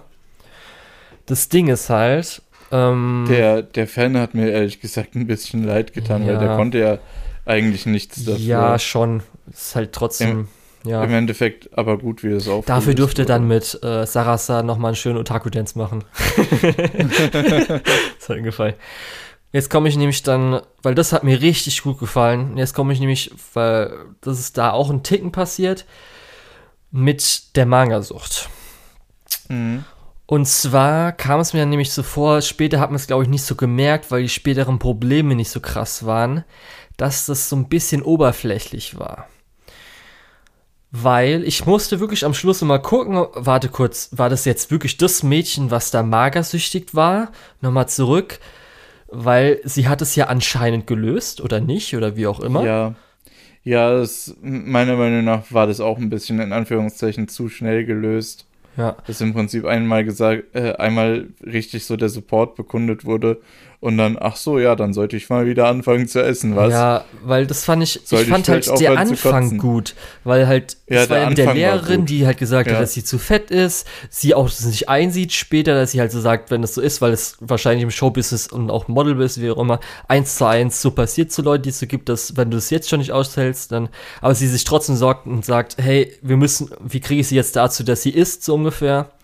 Mhm. Und ähm, dann, wie gesagt, es kam ja noch den ganzen Minderwertigkeitskomplex, kam ja auch noch dazu. Aber ich fand halt danach, wie gesagt, dass es nicht behandelt wurde, dass es schnell ging, weil ich habe ja, hat man vielleicht mal im Podcast, habe ich gleich mal erwähnt, dass ich ja meine Ernährung umgestellt habe. Jetzt nicht, weil ich äh, irgendwelche Essprobleme habe, aber natürlich, wenn man dann so guckt, mal sich so informiert und so weiter, gerade auch mit Kalorien zählen, weil es halt so, dass es halt schnell passieren kann, dass wenn man zum Beispiel eine Diät macht, dass man versucht, Kalorien abzunehmen oder ähnliches, eine Essstörung entwickeln kann und eine Essstörung sehr, sehr schwierig ist zu behandeln. Also, dass die ganz weg ist, ist eigentlich Mhm. meistens äh, sehr, sehr schwierig. Oder halt schon. Ja, weil das halt auch wieder so ich will jetzt niemanden typische- entmutigen, weil ich bin jetzt kein Arzt. Wahrscheinlich jetzt irgendwelche Psychologen, die uns hören, Mhm. hoffentlich hören. Sagen sie, was schreiben, was sagst du denn da? Das ist nur so zumindest gewesen, dass halt ich das zumindest so fand, dass sie jetzt auch, weil sie ein bisschen Unterstützung hatte oder weil jetzt ihr Lehrer gesagt, ganz Mhm. alles gut, ist jetzt alles gut. Man dann, ich hätte halt gut gefunden, wenn man danach noch so ein bisschen, dass sie vielleicht so leicht nochmal ein Problemchen hatte, dass sie jetzt so sich kurz mal vielleicht überwinden musste, was oder so. Jetzt zum Beispiel auch mit Ei hatten wir jetzt auch nicht so viele Charakterinteraktionen, danach noch mit Männern. Vielleicht auch, weil sie was von ähm, Mamuro, also dem äh, Lehrer, also nicht ihrem Onkel, sondern dem Lehrer wissen wollte und dass da vielleicht Spannung gewesen wäre beim Feedbackgespräch, dass sie ihm halt nicht so näher kommen kann, dass da was drin gewesen ist. Hätte ich noch mal ein bisschen schöner Ja. gefunden. Das war ein bisschen schade, Ja. da ist an einigen Stellen ein bisschen Potenzial verloren Ja. gegangen. Dafür ich. fand ich zum Beispiel ähm, hier mit dem Baseballer die Liebesgeschichte, die ganze Folge Mhm. fand ich perfekt. Fand ich super. Vor allem, weil es ja auch so ein bisschen vergeblich war, was man ja auch nicht so oft Ja, sieht. weil es auch so ein bisschen, dass sie halt wusste, sie kann, sie hat ihren Traum und sie könnte jetzt einfach nur in eine Beziehung reingehen. Es könnte ja auch so gemacht werden, dass jetzt es eine, als Frau eine Beziehung zu finden, darin gehst du so ein bisschen auf. Aber nee, sie hat gesagt, nee, ich habe meinen Traum, ich weiß, was ich machen will, mein Ziel, da ist mir jetzt auch meine Liebe so ein bisschen egal. Und Mhm. was natürlich auch so ein bisschen das Ding ist, wenn jetzt Frauentheater ist, glaube ich, auch vielleicht so ein bisschen ähm, das Vorurteil, dass da viele Homosexuelle sind. Homosexuelle Liebe, es kann auch sein, dass vielleicht ein bisschen erhöht ist und dass da jetzt einfach viel irgendwie Jurybait gemacht wird oder so. Was hier ja Ich aber fand's gar gut, nicht ist. Es halt, ich fand es gut, dass es halt Ja. quasi ausgeschlossen wurde, indem das halt einfach äh, Sarasa als Hauptfigur einen Freund hat. Genau.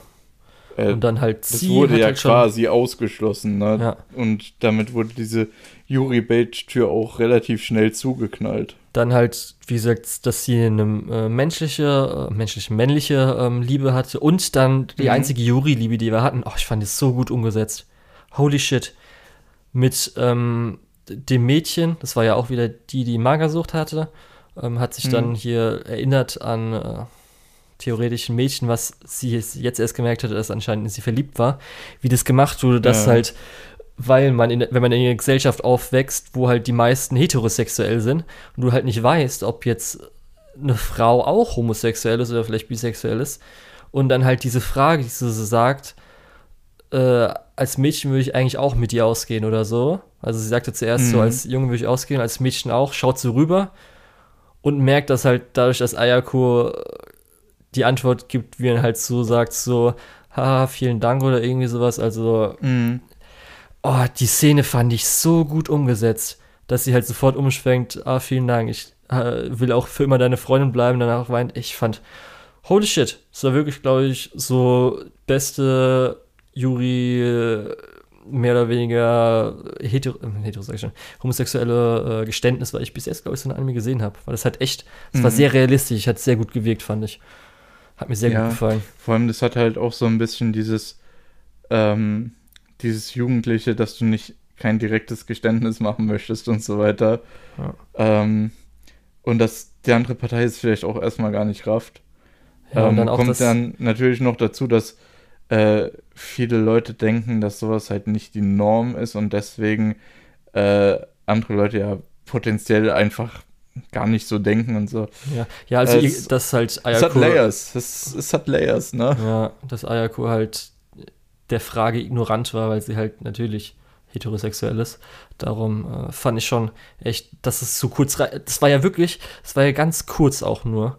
Also so ein Mhm. bisschen der kleine Arc im Hintergrund, man hat Ja, halt da- noch am Anfang wird- gemerkt, da wird- mit dem Freund. und Das ist so cool. Es gibt mehrere so Dinger, wo genauso Probleme eben abgehandelt werden, aber nur kurz, wo du Ja. merkst, okay, da da sind so einige Dinge, ähm, aber die sind halt im Großen und Ganzen nicht relevant. Und das muss man halt auch irgendwann für sich wahrscheinlich lernen, das Mhm. einfach ein paar Themen losgehen zu lassen oder so. Dann, ich war überrascht, dass Sarasa mir dann doch ganz gut gefallen hat. Zum Ende hin war es halt natürlich ein bisschen weniger gut, hat mir gefallen, dass sie halt immer alle Chancen bekommt, aber ist okay. Herr Main Ich habe am Anfang gedacht, ich habe am Anfang gedacht, die ist mir ein bisschen zu airhead. Ja, und zu äh, Genki Ja, scheißt ja. auf alle Regeln so ungefähr, ne? Und dann ist halt aber auch ihre Backstory so ein bisschen, äh, dass sie eben die Chancen nicht bekommt, obwohl sie gut ist. Ja, das sie ist halt auch Frau ist. richtig gut, ja. Ja, äh, das ist halt so das eine Thema, wo sich halt auch viele Frauen mit rumschlagen müssen, einfach immer. Äh, dazu dieses, äh, dieses andere Ding, dass sie perfekt die, ähm, ach, wie heißt die, die, das Schauspiel von anderen Leuten kopieren kann, äh, aber nicht ihren eigenen Stil entwickelt hat. Mhm. das ohne Spaß in einem Isekai, wenn du die Fähigkeiten von anderen Leuten äh, kopieren könntest, wäre das instant so, oh, du bist der Allergeilste. Aber hier ist es halt wirklich ein Problem, weil, äh, wie der Lehrer schon sagt, ähm, die Leute, wenn äh, Sarasa Watanabe auf dem Plakat steht, dann wollen die Sarasas, äh, was war das in dem Fall? T, irgendwas mit T, oder? Äh, äh, Tibalt, Ja. wollen die halt Sarasas Tibalt sehen und nicht den Tibalt von der äh, Abgängerin von vor äh, zehn Jahren, die das auch schon gut gemacht hat. Mhm. Ähm, und das ist halt genau das. Es gibt halt, äh, du kannst noch so gut da drin sein, jemanden anderen nachzuahmen. Äh, so beginnt ja bei vielen ja auch tatsächlich irgendwie Skillbildung. Ähm, aber irgendwann musst du dich davon lösen und was eigenes irgendwie hinkriegen. Und das ist halt auch so gut. Generell, Kageki Jojo ist, äh, glaube ich, einfach ein Anime, der viele Themen, die Jugendliche berühren, sehr gut abhandelt, ohne mit der Moralkeule direkt äh, zu schwingen, ne? Ja, darum ich fand auch die Zwillings-Episode, also der Konflikt Mhm. der Zwillinge fand ich gut. Die Zwillings-Episode war, glaube ich, ein bisschen abgehackt. Da haben sie, glaube ich, ein bisschen was, äh, wir versuchen die jetzt alles war- reinzukriegen Mhm. und äh, war ein bisschen weird vom Pacing. Die war auch, glaube ich, direkt nach dem oder direkt vor dem Sportfest, wo du ja, gemerkt hast, da ist die Produktion nicht so on point. ja, auf jeden Fall, aber zumindest den Konflikt fand ich ganz gut. Also, Mhm. wie es auch gewesen ist, dass sie sich halt zurückgenommen hat, weil ihre Schwester halt äh, das alles so schrecklich fand, das traurig war. Mhm. Ich finde ganz schön, ähm, ich habe so eine Szene in Episode 4 war das nämlich, als äh, Ai wütend auf Sarasa ist und Sarasa fragt halt, hey Ai, wieso bist du jetzt wütend auf mich? Ich verstehe das nicht. Und Ai ihr dann das auch erklärt. Weil ich finde immer sehr gut, wenn so Mhm. Missverständnisse einfach durch, wie man es halt im normalen Leben macht, mit Kommunikation äh, löst. Fand ich sehr schön. Dass Ai halt dann zwischendrin so ein bisschen in das Ding geht, dass sie jetzt halt von der Kudere ein bisschen das Ding geht, dass Ja, sie jetzt dass mit der so Freundschaft dann so, hat. jetzt habe ich Oh, schon kaputt gemacht. Fand ich jetzt, meh, Ja, das hat mir nicht so gut cool. gefallen. Aber insgesamt die Kommunikation zwischen äh, Ai und Sarasa war meiner Meinung nach relativ schön immer. Ja. Oder halt, dass ich auch Ei keine Kanji gut lesen kann. Sowas fand ich auch toll. Mhm. Weil es natürlich Problem, wenn man irgendwie ferngeblieben ist oder ich weiß nicht, wie hoch dann die in wenn man- Anführungsstrichen äh, Rate in Japan gegen zu Deutschland ist, die halt Wenn man jung als Idol auch und so. rekrutiert wird, ist das ja auch so eine Sache. Ja, Äh, ja, die Sache ist halt mit den, mit den, äh, mit den Kanji, äh, viele Leute, ähm, also fürs Sprechen äh, brauchst du ja die Silben. Es ist ja nicht wie bei uns, wenn du sprichst, dass, wenn du die Buchstaben kennst, dass du auch schreiben kannst. Äh, halbwegs mit Rechtschreibung und so weiter ist immer so eine Sache. Ähm, aber in Japanisch ist halt wirklich schlimm, wenn du die Kanji und deren Lesungen nicht kennst, kannst du halt auch nicht lesen ja. dann bist du halt auch wirklich Analphabet. Äh, Punkt. Ja. Und bei uns in Deutschland, beziehungsweise in vielen westlichen Ländern, ist die geschriebene Sprache deutlich einfacher in gesprochene Sprache zu übersetzen wie im Japanischen. ja. Deswegen finde ich das auch wirklich äh, ein, ein wichtiger Punkt. Das Sportfest Hätte man war- auch ein bisschen mehr Zeit drauf investieren können, aber naja. Das Sportfest fand ich weird, weil das wird nur alle zehn Jahre gemacht. Was? Ja, Das ist einfach so, was, nur alle zehn Jahre? Voll komisch. Also, ne? Ähm, Und wie gesagt, da war ja auch die Produktion ein bisschen weird und ein bisschen schlecht und sehr standbildig. dann so fand ich ganz nett, weil irgendwie ich halt nicht erwartet, ich weiß nicht wieso, ein paar Referenzen, wie zum Beispiel einmal die Fist of the North Star Referenz oder Mhm. auch später der AT Field Gag, den fand ich gut. Ja, Den fand ich richtig gut, den AT Field Gag, der hat mir gefallen. Ähm, und ich war halt manchmal ein bisschen, also ich war zwischendrin ein bisschen verwirrt bei dem Kabuki Family Zeug, weil die ja irgendwie verwandt sind, aber nicht verwandt sind, zu weit verwandt sind. War ein bisschen weird. Gerade weil ja eh alles noch adoptiert wird und so. weil Sarasa, so wie ich verstanden habe, ist Der- jetzt uneheliche Kind wahrscheinlich von diesem komischen Typen, der immer mit ihrem Freund zusammenhängt, der Ältere. ach, ich dachte, der Ältere ist der größere Bruder von dem Freund. Habe ich da irgendwas verpasst? Ja, auch. Das ist Also ja das der- Ding, der oder? Der Ältere wird Nee, übrigens. das ist nicht der größere Bruder, das ist nämlich auch so, diese, die Familienname, ich weiß nicht, ob der rein adoptiert wurde, aber ähm, ich glaube nämlich, warte kurz, es war, das eine ist nämlich auch Cousin wieder, das ist ja so ganz weird, das ist nämlich das Ding. Das war so ein bisschen komisch. Irgendwo habe ich letztens gesehen, dass, äh, oder als ich geguckt habe, gab es irgendwie so ein Family Tree. Das war so ein bisschen weird. Ähm, der äh, Ältere auf jeden Fall wird auch von Takehito Koyasu gesprochen, der einer meiner absoluten Lieblings-Voice-Actor ist. Mhm. Äh, und das fand ich ganz nett. Ich glaube, der Ältere ist irgendwie der Sohn von diesem Obermufti-Typen. der Obermufti. Und der andere ist zwar Familie, aber ein bisschen weiter weg. Darum wird Mhm. er dann rein adoptiert, falls der so gut werden würde. Und ich glaube halt, Mhm. Sarasa ist halt uneheliche Kind von dem älteren äh, Typen. Dem 30-, 40-Jährigen oder so. Okay, ich habe leider. Darum, das war so einfach. ähm, äh, Was? Äh, wer? Warte, sind die jetzt Geschwister? Nee, Ja. wat, was? Ja, das war ein bisschen weird. Das war ein bisschen durcheinander. Aber ich glaube, es war wirklich am Schluss so, dass es vollkommen okay ist, wenn die beiden zusammenkommen. Muss ich keine Sorgen machen. Und Okay. äh, äh, der Hanakana-Charakter war ganz lustig, weil sie halt einfach immer richtig bissig war. Moment, Hanakana. Das war die, meinst weiß man vielleicht als leicht bitchigen Charakter, aber immer mit einem Lächeln. Ach so, ja, okay. Die fand ich auch schön. Hat mir auch gefallen. Ja, insgesamt war das so ein bisschen auch mein, äh, ja, wie gesagt, am Anfang ein bisschen unterm Radar geflogen, aber neben Kobayashis Dragon Maid war das halt einer der Anime, die mich am meisten begeistert haben, die Season. Mhm. Also ich fand auch, es gab sehr viele Höhen. Ich fand sehr viele Sachen auch cool. Einiges leider dann auch oberflächlich und auch nicht so gut ausgearbeitet. Mhm. Und auch so zum Ende hin. Wie gesagt, gerade zwischendrin ganz waren so- auch ein paar Episoden nicht so gut animiert Ja. einfach. Und dann, dass Sarasa halt natürlich als MC immer alles ein bisschen besser hat und sowas. Ich fand halt, für mich war dann vom Entertainment her, fand ich die Daten, hat mir dann nochmal besser gefallen. Aber Kageki Shoujo ist auf jeden Fall besser als vieles, was wir alles gesehen haben. Mhm, äh, die Season. Das auf jeden Fall. Ja. Genau. Und dann sind wir, glaube ich, schon durch. Also das können wir noch empfehlen, die beiden Sachen, speziell Kageki Shoujo, weil das hatten wir noch nicht drüber geredet. ja, das ist nämlich tatsächlich uns da, äh, ja, in, in, nicht aufgefallen rechtzeitig. Ja. Also meine Top 3 sind jetzt wie gesagt Girlfriend Girlfriend, Kageki Shoujo und die Daten, glaube ich, diese Season. Und dann kommt schon Aquatope. Girlfriend als Top 2. Da kommt echt schon Aquatope und der Rest ist halt echt einfach. Okay, Aquatope ja, ist weiß nicht, Sunny Boy, Sunny Boy ist, ich, Aquatope, Sunny Boy sind noch im gleichen. Und der Rest ist halt echt großartig viel. Ich weiß nicht, also es sind ein paar.